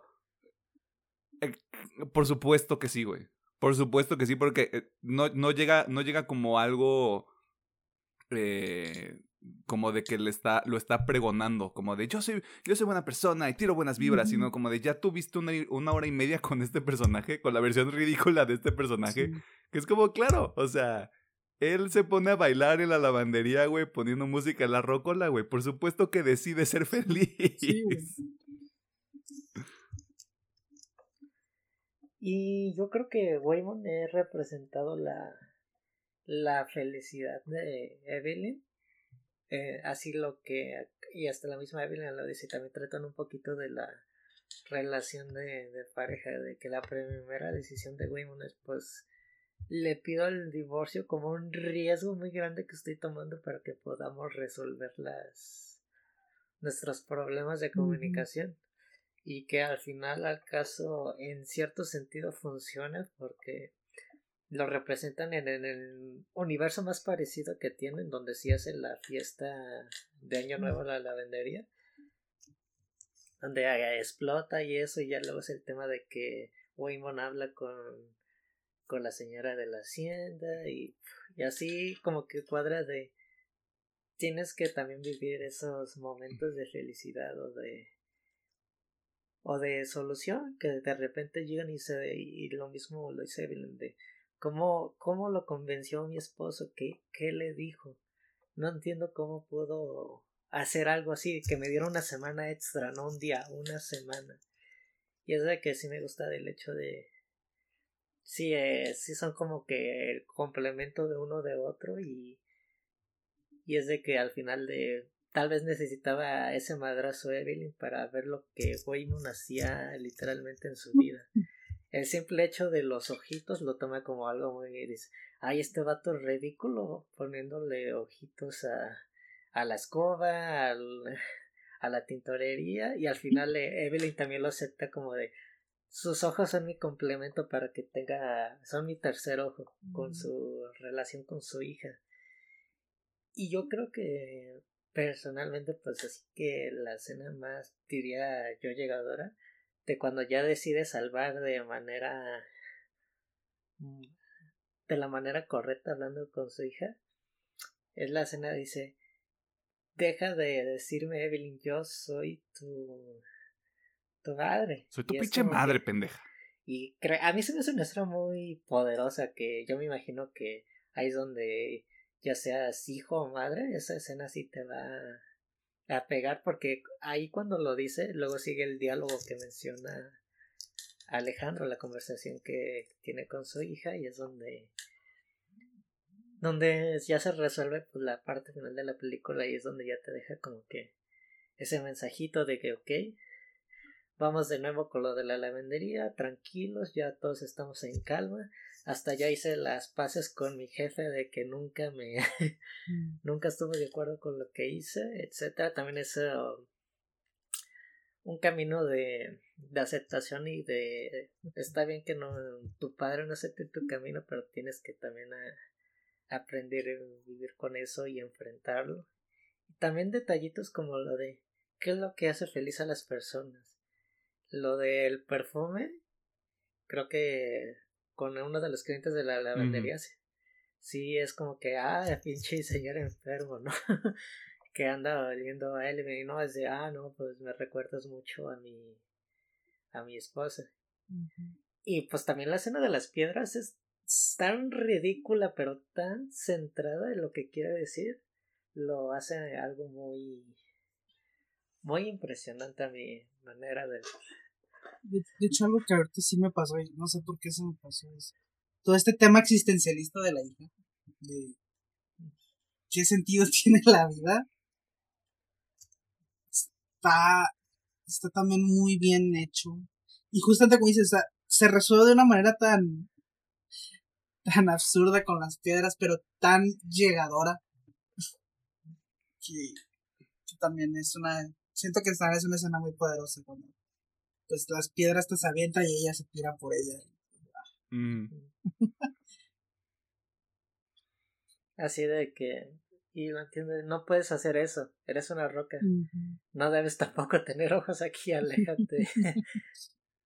Es como de, pero si nada importa, hija, Ujú. ¿por qué no puedo tener ojos? Y pues los planos secuencia de las peleas en- de un universo a otro también son como que muy padres. Eh, de hecho, de que estás muy centrado en el mod y pasa lo del tema de las piñatas, de que se pegan. Y es de, ah, ok, me, esto me está gustando demasiado, no sé por qué.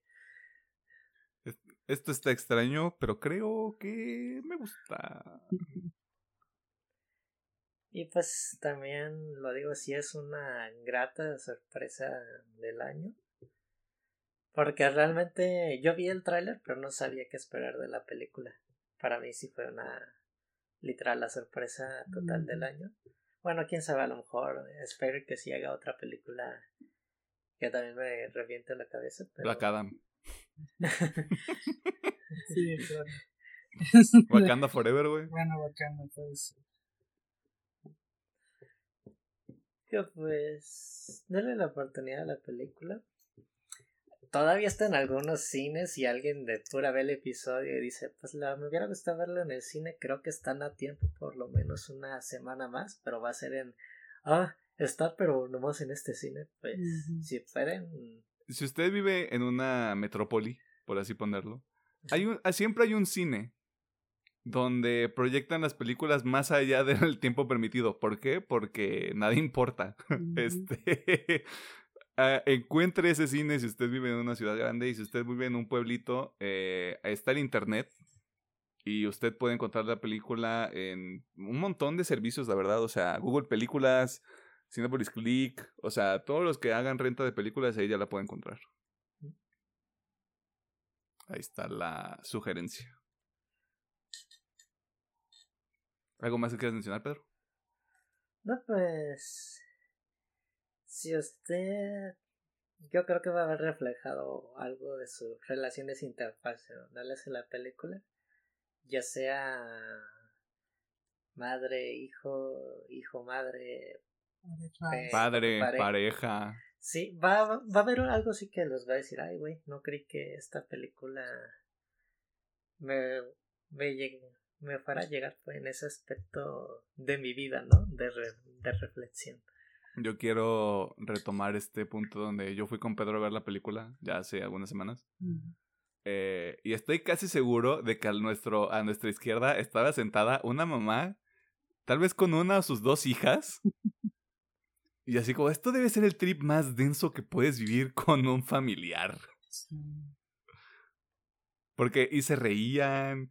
Y creo que en algún momento cuando toda la sala estaba este, en silencio llorando todos para adentro, eh, había como mucho sufrimiento de su lado, güey. O sea, máximo respeto para esas personas que hicieron eso, güey. Porque creo que también entraron sin, espe- sin esperar nada, güey. Y fue como de, ok, Sí. resolvimos Es que- muchos problemas. Es, que, es que eso es lo más curioso, güey. Entras sin esperar nada y te llegan con un gancho al corazón. Sí, sí, sí. Sale, sales diferente de cuando ves esta película. Eres otra persona. Es otra persona. De hecho, es como lo comentamos, de que esta madre es como terapia, güey. Es- Esta película es como terapia. Every- Everything, Everywhere, All at Once es el desarrollo de personaje de mucha gente. Sí. Sí, sí, sí. Al chile. Este. ¿Algo más, Pedro, que quieras mencionar? Mm, De momento no, pero Vamos viendo Así si de- sale algo. sale algo Ujú. de disfruten también de las pequeñas cosas. No se Ujú. sugestionen. Porque siempre. Y la película lo trata muy bien. No, a veces no se vive en el. en el momento. Y la película te lo tiene reflejado. Mira a tu alrededor.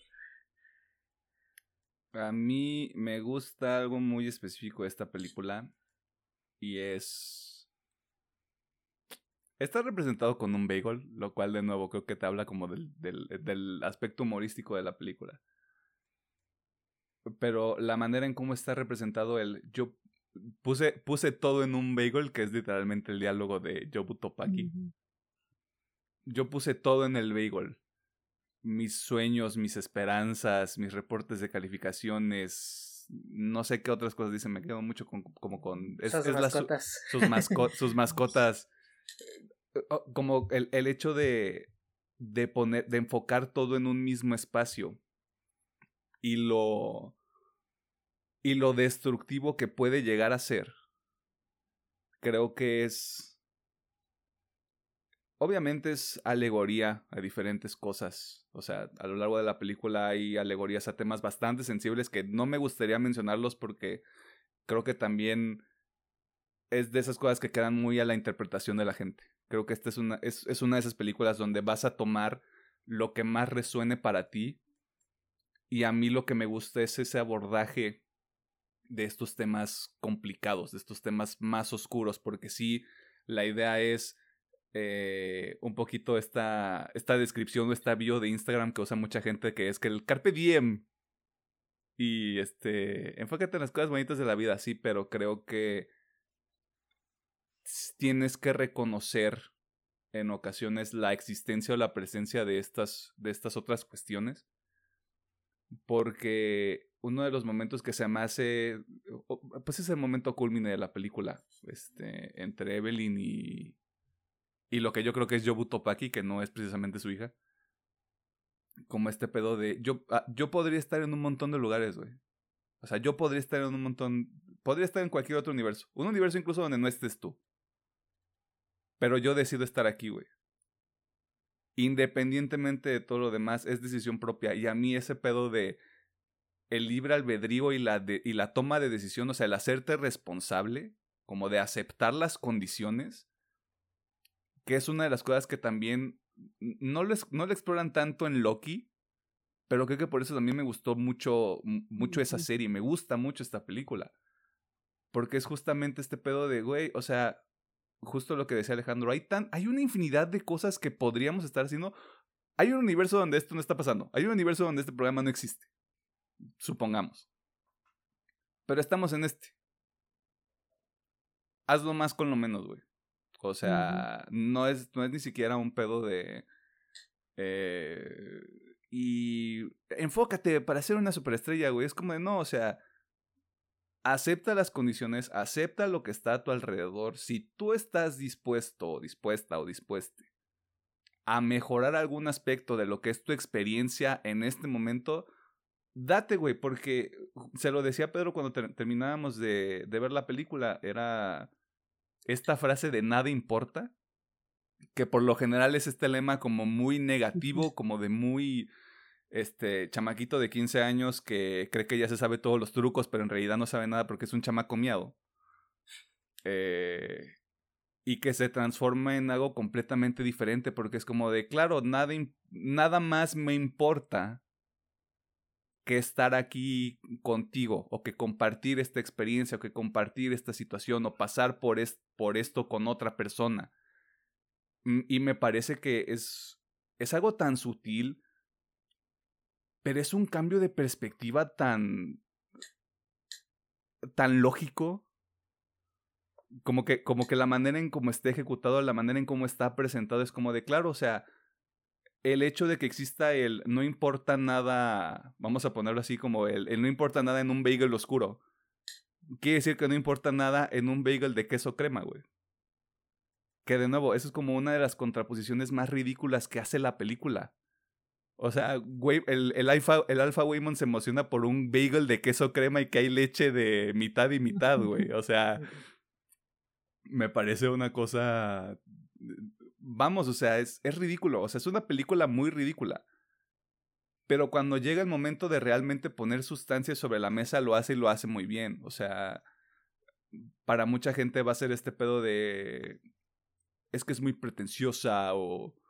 O qué pedo, ¿por qué están metiendo emociones en mis madrazos, güey? Y es como, claro, o sea, no estamos en un. No estamos en el mismo nivel. O no hemos pasado por, la misma, por las mismas circunstancias como para resonar con esta película de la misma manera. Eh, yo quiero resaltar mucho el personaje de Waymond. Porque, de nuevo, em, es un vehículo.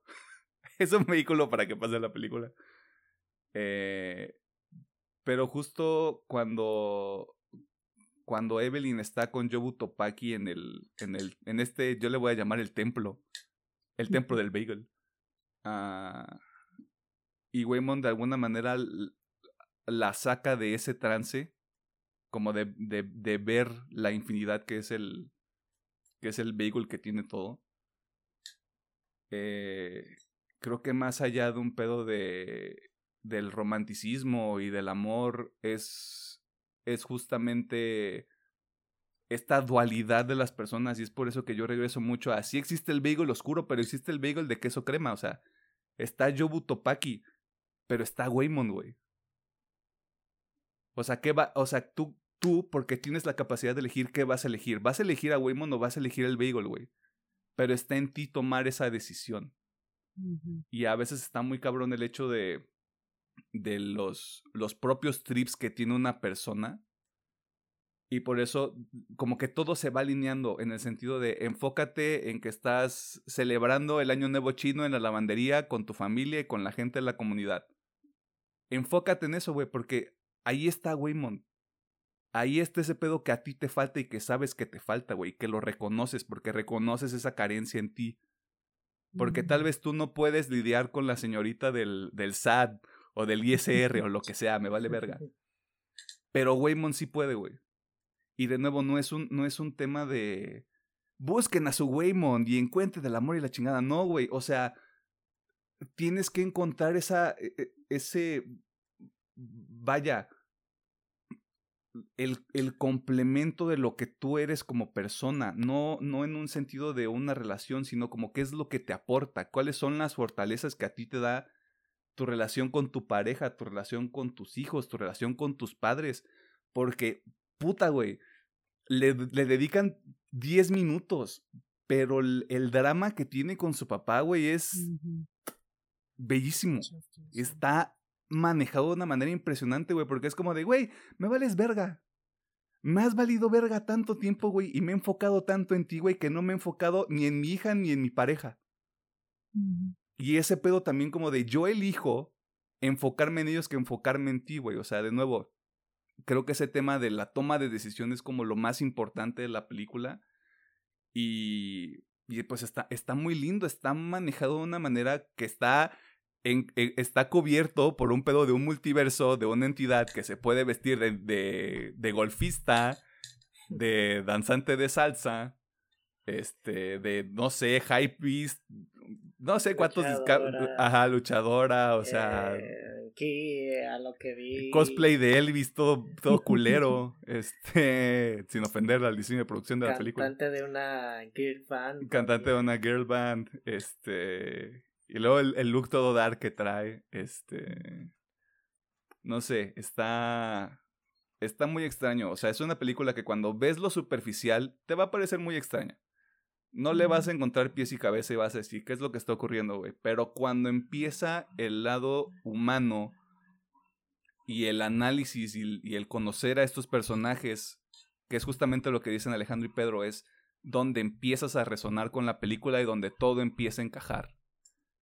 Por eso yo digo que esta es una película muy importante para ver, independientemente de el estilo, la sustancia, las maneras, las historias. Eh, puta, es que es una ejecución tan específica y yo sí veo este lado de queríamos contar esta historia humana con un grado de ridiculez tan alto y que funcione es, es, un, es una cuestión de talento que completamente se tiene que reconocer, güey. O sea, no decimos como chiste este pedo de los Oscars, pero ojalá y si llegue. Porque con que esté nominada, güey, la gente le va a prestar atención y la gente la va a ver, güey. Y van a entender el, el valor de historias de este tipo, güey. Y por qué yo hacía el comparativo con Doctor Strange, por ejemplo. Que sí es una realidad. O sea, es, esto es el multiverso de la locura bien hecho. Cuando te lo presentan en algo que no te genera expectativa, güey, ya es muy diferente la experiencia. O sea, cuando entras a Doctor Strange es como de, ya sé que voy a ver, güey, y quiero ver a los X-Men, y quiero ver a Ghost Rider, y quiero ver a Iron Man con Tom Cruise. Es como de, güey, ya valiste verga, tú no te vas a divertir. Con esta película es otro, es otro, es otro ruedo completamente. Así que al chile, yo no sé, este, yo sí creo que están perdiendo el tiempo en, en si ver o no ver esta película. O sea, yo no me voy a dedicar a hacer una campaña para que la gente todos los, o sea, no voy a estar todos los días en Instagram chingando que la gente la vea. O sea, ya está este episodio, ya va a estar ahí en el internet. Eh, y la verdad, vale verga cuántos años tengo usted. Tienes 15, tienes casi 30 como nosotros, ay, qué miedo. Eh, puedes tener 50 años, puedes ver esta película y va a haber algo no te va a resolver la vida, pero sí te va a dar un poco de tranquilidad. Es creo, tal cual, que te da un poco de, de sosiego. Es que esta película está hecha para todos, ¿no? O sea, por ejemplo, un niño de 15 años se puede identificar con, con la hija, porque si sí, a huevo, nada tiene sentido, ¿no? Nadie me entiende y todos están contra mí. Y, y alguien más adulto se puede identificar con, con esta, ay, se me fue el nombre de la mamá. Con, con Evelyn. Este, con Evelyn. O te puedes, o te puedes identificar con Waymon, o, no sé, o sea, está hecha para, con la señora del SAT, güey. No sé, o sea, tiene tantas aristas que tú puedes encajar con alguna. Y lo gracioso es que está tan bien cimentado todo esto que al por ejemplo, si eres un niño de 15 años, identificarte con Yogo Topaki, con verga lo quieres decir. Chubac. Vas a ver, güey, que, que muy probablemente digas, ah, pues a lo mejor mi visión del mundo no es tan correcta como yo creo, ¿no? O sea, mejor me estoy, me estoy ahogando en un vaso de agua. Que por lo general es el caso cuando tienes 15 años. Sí, sí, sí, exactamente. este, bueno, sí me gustaría retomar un poquito el tema ese de cómo esta forma de educar se traspasa y se convierte en una cadena donde todo puede ir bien o todo puede ir mal, ¿no? Y sí es como que la relación de Evelyn con su padre es horrible y eso ocasiona que la relación que ella pueda tener con su hija, con su pareja, con su con su gente alrededor esté fragmentada. Y todo empieza desde esta relación con su padre. Y no sé por qué lo sentí también tan profundo, porque, digo, me ha pasado a mí, ha pasado a gente que conozco y quiero mucho. Y es como que sí, o sea, obviamente son tiempos diferentes, pero estas relaciones con los padres son, pues, tan rotas que inconscientemente pues hacemos cosas que no deberíamos hacer eh, con nuestros seres alrededor. Pero algo que me gusta es, y algo que también se, ha visto mucho en internet, es este pedo de romper estos, pues estas cadenas y tú ser el cambio para que las futuras generaciones eh, no tengan que sufrir estas mamadas. Claro, o sea, es como mucho la corriente. No empieza con, no empieza con nuestra generación, creo que empieza con una, o dos generaciones antes. Pero, por ejemplo, esas generaciones que ya son padres tienen mucho ese pedo de vamos a romper el ciclo, pero creo que ese principio en particular, creo que proviene, creo que proviene desde la, la, parte de ser madre o padre, como de yo quiero ser diferente. el pedo es que en el ser diferente te enfocas en otras cosas y no te enfocas en resolver lo que, cosas que estás arrastrando desde hace mucho tiempo. Y justamente esa la película te lo muestra tal cual, güey, como en vez de afrontar los pedos, decides enfocarte en otras cosas, ¿no? por ejemplo, en el caso de Evelyn, tienes todo este marabunto de emociones y te enfocas en, en que todo salga bien para la mierda del SAT, güey. Cuando al chile es lo que menos importa. Eh, al chile es, es cosa que al siguiente día se va a resolver, o en un mes, o en una semana, lo que quieras. Cuando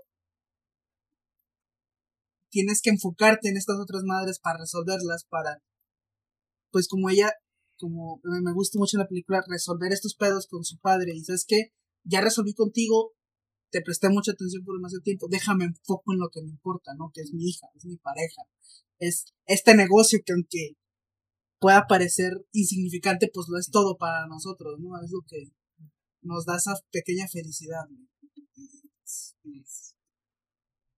Digo, y creo que está muy bien representado en el punto de que no había visto la nota del el aviso de divorcio Mm. hasta que sin querer le da la vuelta donde Alpha Waymon le pone las instrucciones y sin querer la voltea de ah te quieres divorciar ¿por qué esto y esto y bla bla bla bla?". Y ahí es otro detonante muy interesante de la película si no fuera eh, sido por Alpha Damon no te hubieras dado cuenta pues de que ya tienes el divorcio ya aquí al ladito y ni siquiera le prestaste esa atención a lo que te estaba diciendo Waymon Esa es otra también, ¿no? O sea, como humanos somos mucho de no importarnos qué chinga está pasando hasta que ya tenemos las últimas consecuencias enfrente. Es como, ah, aquí ya empezamos a actuar, ¿no? De que, ah, ya, ya está todo yendo hacia la mierda, aquí empiezo a actuar. Ya tienes Aquí- el agua en el cuello, güey, y ya estás viendo cómo lo puedes sacar, o sea. Sí, exactamente. Sí, o sea, yo, yo, yo ya como resumen, se me gustaría decir, fuera de todo el ridículo, la película es algo muy real, algo muy humano. Siento que el título le hace totalmente justicia. eh, te cuenta de todo, de todas partes y al mismo tiempo. Eh, así que yo también sí diría lo mismo, denle una oportunidad.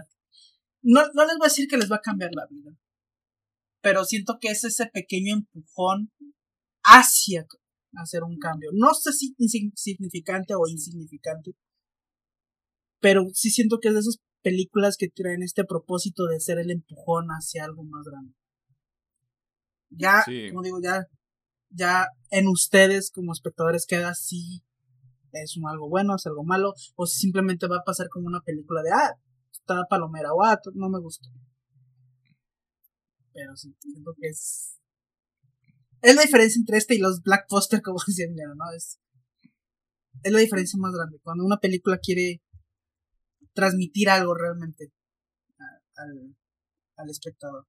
Sí, cuando hay cuando hay realmente un mensaje, o sea, yo me quiero me quiero enfocar nada más en este último punto y lo quiero dejar bastante claro. No romanticen cosas que vean en esta película. Sí. No no traten de ver algo más como de las relaciones lo que representa Joe Tupaki, que de nuevo no me quiero meter mucho en eso porque creo que va a depender de la persona. Eh, como la, la manera en cómo se resuelve todo. O sea, tómenlo por lo que es, por lo que, está- por lo que están viendo, porque justamente me, me gusta que también la película te dice, hey, regresa acá, yo sé que te mamó ser actriz de cine, güey, pero te necesito aquí, aquí es donde estás funcionando y aquí es donde estás haciendo otras cosas, o sea, aterriza donde estás ahorita, güey, y no estés yéndote al otro universo donde ya resolviste todo, resuelve todo aquí. O sea, me parece que es como lo más importante que tiene que tiene la película y a reserva de que Pedro tenga algo que quiera mencionar. Mm, No, de momento no que espero que sí puedan ver la película y tomen lo bueno, obviamente no romanticen ciertas cosillas que van a ir ahí porque tampoco es la idea, sino yo lo veo como más algo de reflexión. Es reflexión correcto. hacia tu persona en tu entorno. Este, ahí lo tienen. La película todavía está en el cine. No sé si para cuando salga el episodio sea el caso. Eh, pero la pueden encontrar en diversas plataformas del internet. Eh, unos 45 pesitos si la quiere ver en Standard Definition, lo cual a mí me parecería una pérdida de dinero. Eh, 60 pesitos mexicanos, que son como 60 centavos de dólar. No. 80 centavos de dólar. Usted se dará cuenta de que yo no soy un matemático, yo estudié comunicación. Eh, menos de un ¿Sería dólar. como tres dólares? tres dólares, ya. Por eso, te estoy Tres diciendo que, por eso les estoy diciendo que yo estudié comunicación. O sea, Eh, un poquito menos de 3 dólares. Un poquito pues. menos de 3 dólares eh, como moneda de 90 cambio. centavos. Ajá. bueno, no es cierto. Sí, son, son como 3 dólares. Son- son menos de, por menos de 3 dólares usted puede ver una película muy chingona de este año. Me atrevería yo a decir, hasta el 7 de agosto de este año, la mejor película que ha salido del 2022. Este, así que ahí lo tiene. Esas fueron nuestras opiniones, comentarios, reflexiones, sugerencias y algunas advertencias, sobre todo en todas partes al mismo tiempo. Eh, ya sabe que está en la sección de comentarios en el YouTube. Están nuestras cuentas en redes sociales para cualquier cosa que usted quiera comentar o compartir. Eh, y vámonos a la sección de recomendaciones porque es domingo. ¿Por qué grabamos esta madre en domingo? Los tres colectivamente somos unos imbéciles, por eso. Así que, recomendaciones.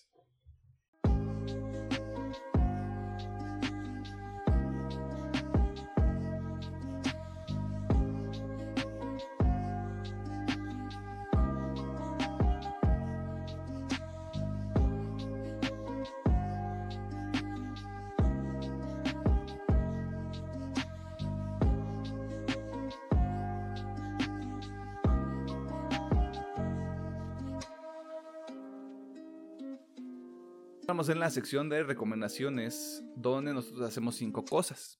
La primera es decirle que usted debería ver todo en todas partes al mismo tiempo. Eh, y ya, eso es todo. Me voy a saltar a que nosotros le recomendamos eh, cosas que usted de- puede consumir, ver, escuchar, leer eh, de cara al episodio de la próxima semana. Eh, más allá de que usted de nuevo debería ver todo en todas partes al mismo tiempo. Nos atrevemos a sugerirle algunos otros productos eh, que usted se puede chingar durante la semana.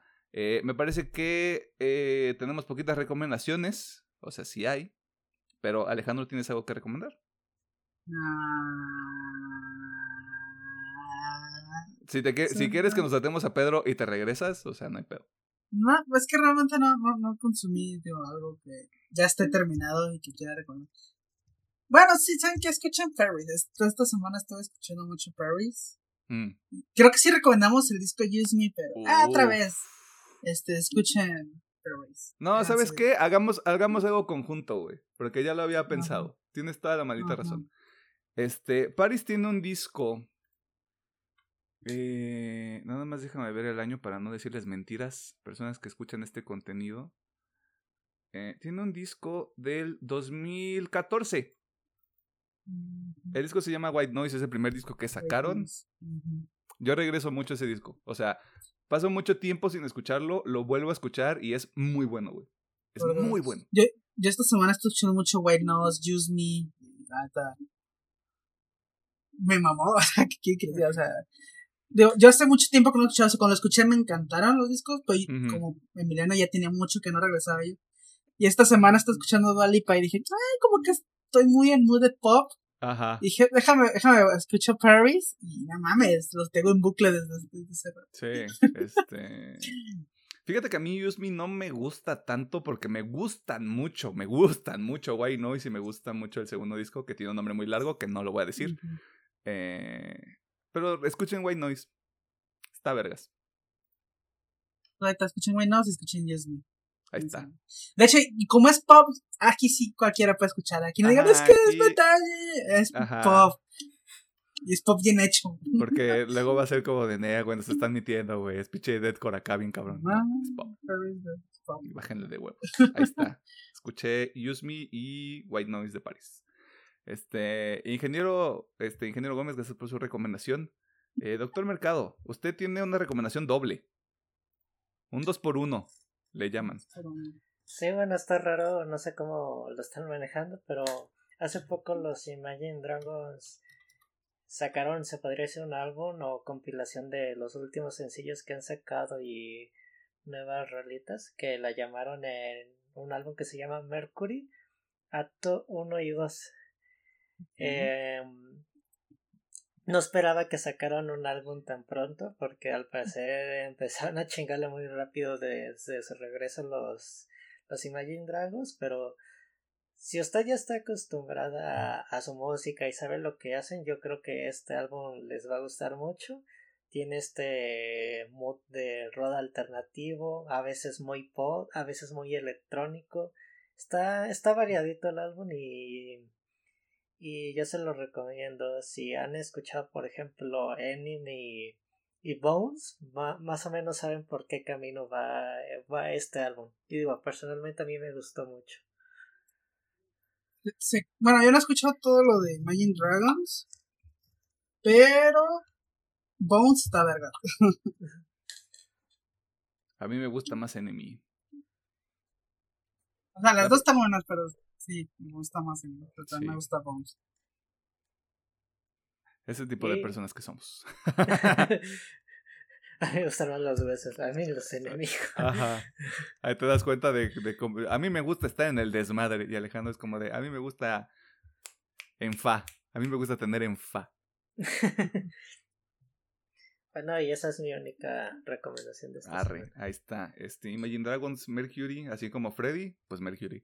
Este, actos 1 y 2, que pues usted lo puede escuchar ahí en cualquier lado. O sea, si usted es una persona este, hipster underground, va a comprar el disco en físico y lo va a escuchar. Este, si usted es una persona moderna, lo va a escuchar en alguna este, plataforma de streaming.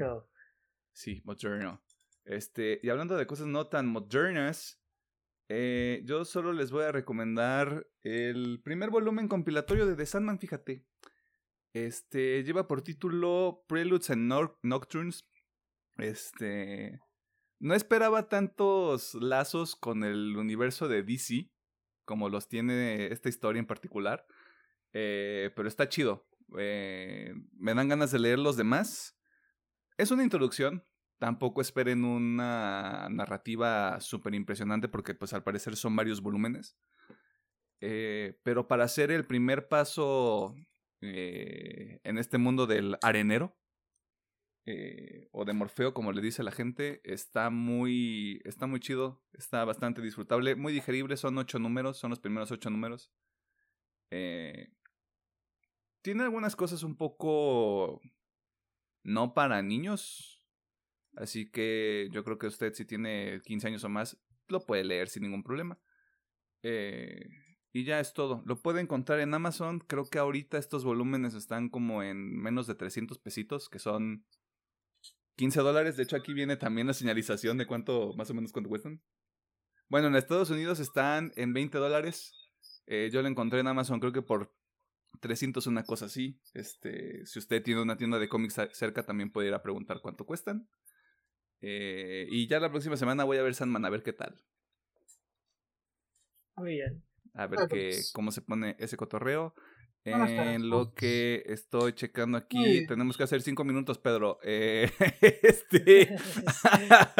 um, mm, uh, eh, mm, top, tres, top tres canciones de Paris, güey.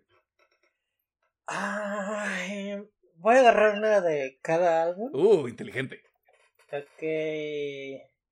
Del segundo álbum sería What's Grown. Eh, todo, uh, está... Uh, alta, alta rola, güey.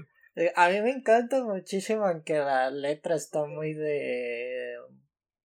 No sé si decir oscura, pero sí está como de que. Pues, que pues yo no le vendía está, al diablo. Está vergas, es una gran rola, güey. sí, me gusta muchísimo la, la, la liris para escucharme mamón de de esa canción de ese álbum. Simón. De Use Me. Híjole. Fíjate que hay varias rolitas de ese disco que me gustan. Pero voy a escoger eh, Odd Ones, eh, perdón la pronunciación. Uf, no, güey, no hagas eso, rolón. Rolón. Esta rola toma como un algo más alternativa. De hecho, la primera canción que recomendé es más como que rockerona. Esta es como que rockerona, ba- balada. Y creo que ya lo hemos, lo hemos platicado en el podcast. Pero hay ciertos videos de Paris, sobre todo de Use Me, que se me hacen como que. No sé si la palabra artístico sea la correcta, pero se me hacen como que. No sé si el mood de la banda es de que. Ah, tenemos esta gente que nos ayuda, o es muy parte de ellos también decirte que así va a ser nuestro video musical. Pero me gusta muchísimo por el video, la letra, la canción en sí. Se, Ok, sí, sí, sí, sí, se me hace muy buena rolita. Arre. Y ya del primer disco. Híjole. Creo que va a ser uh, My House. Perfecto. Buen top, aprobado. Chingón. ¿Cuál sería tu top no, 3? Mira, me voy a ir por el deep cut de la versión de lujo del, del White Noise pa- para irme en orden cronológico. crono- Igualmente, que cronológico. Este, Bye. Empty. El segundo track del, del Deluxe, este, esa canción me hace sentir cosas, güey. Esa, esa canción me, me destruye muy cabrón. Del, de All We Know of Heaven, All We Need of Hell. Eh, fíjate, también me voy a ir con algo, con algo chill. Same Soul. Same Ah, Soul. Same Soul me gusta, me gusta mucho, güey. Y del Use Me, Death of Me, güey. Ah, Death of Me me parece un pinche cremón cabroncísimo. Este. Incluso creo que me gustó más desde que escuché una versión que tocaron en vivo, ya como con más instrumentalización. Eh, pero Death of Me, güey. Cremón. Este. Ingeniero Gómez, Sí, estamos dando top 3 de Paris. si- por si se quiere sumar. Estamos dando una rola por disco, pero no te tienes que acoplar esa a esa rúbrica. Este. Ay, está complicado. Mira, si quieres, repasamos los de nosotros. Pedro, ¿cuáles habías dicho? Eh, del primer álbum, My House, My House. Del segundo, What's Wrong. What's Wrong y de Y Use de- Me dijiste All Wounds. Sí. Yo ese dije, yo dije. Empty de White Noise del Deluxe Edition. Dije este Same Soul del segundo disco y de Use Me dije Death of Me. Pues, última, Yo creo.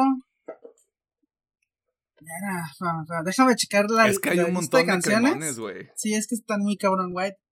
Porque le puse host, no sé. Noise, deja checar la lista de canciones para acordarme bien. Pues mira, de las que tengo bien fresquitas del. Del este. Del Use Me. Sí sería Dead of Me. Pero yo lo pondría en empate con I Wish You Well. Me mama Ok. esa rola. Porque es que tiene un bajo que. ¡ah! Te mamas el bajo de esa rola. Este. Del White Noise. Verga, creo que me iría por. Holy y My House. Uf, Y del otro, no me acuerdo cómo se llama el otro. All We Know of Heaven, All We Need of Hell del 2017.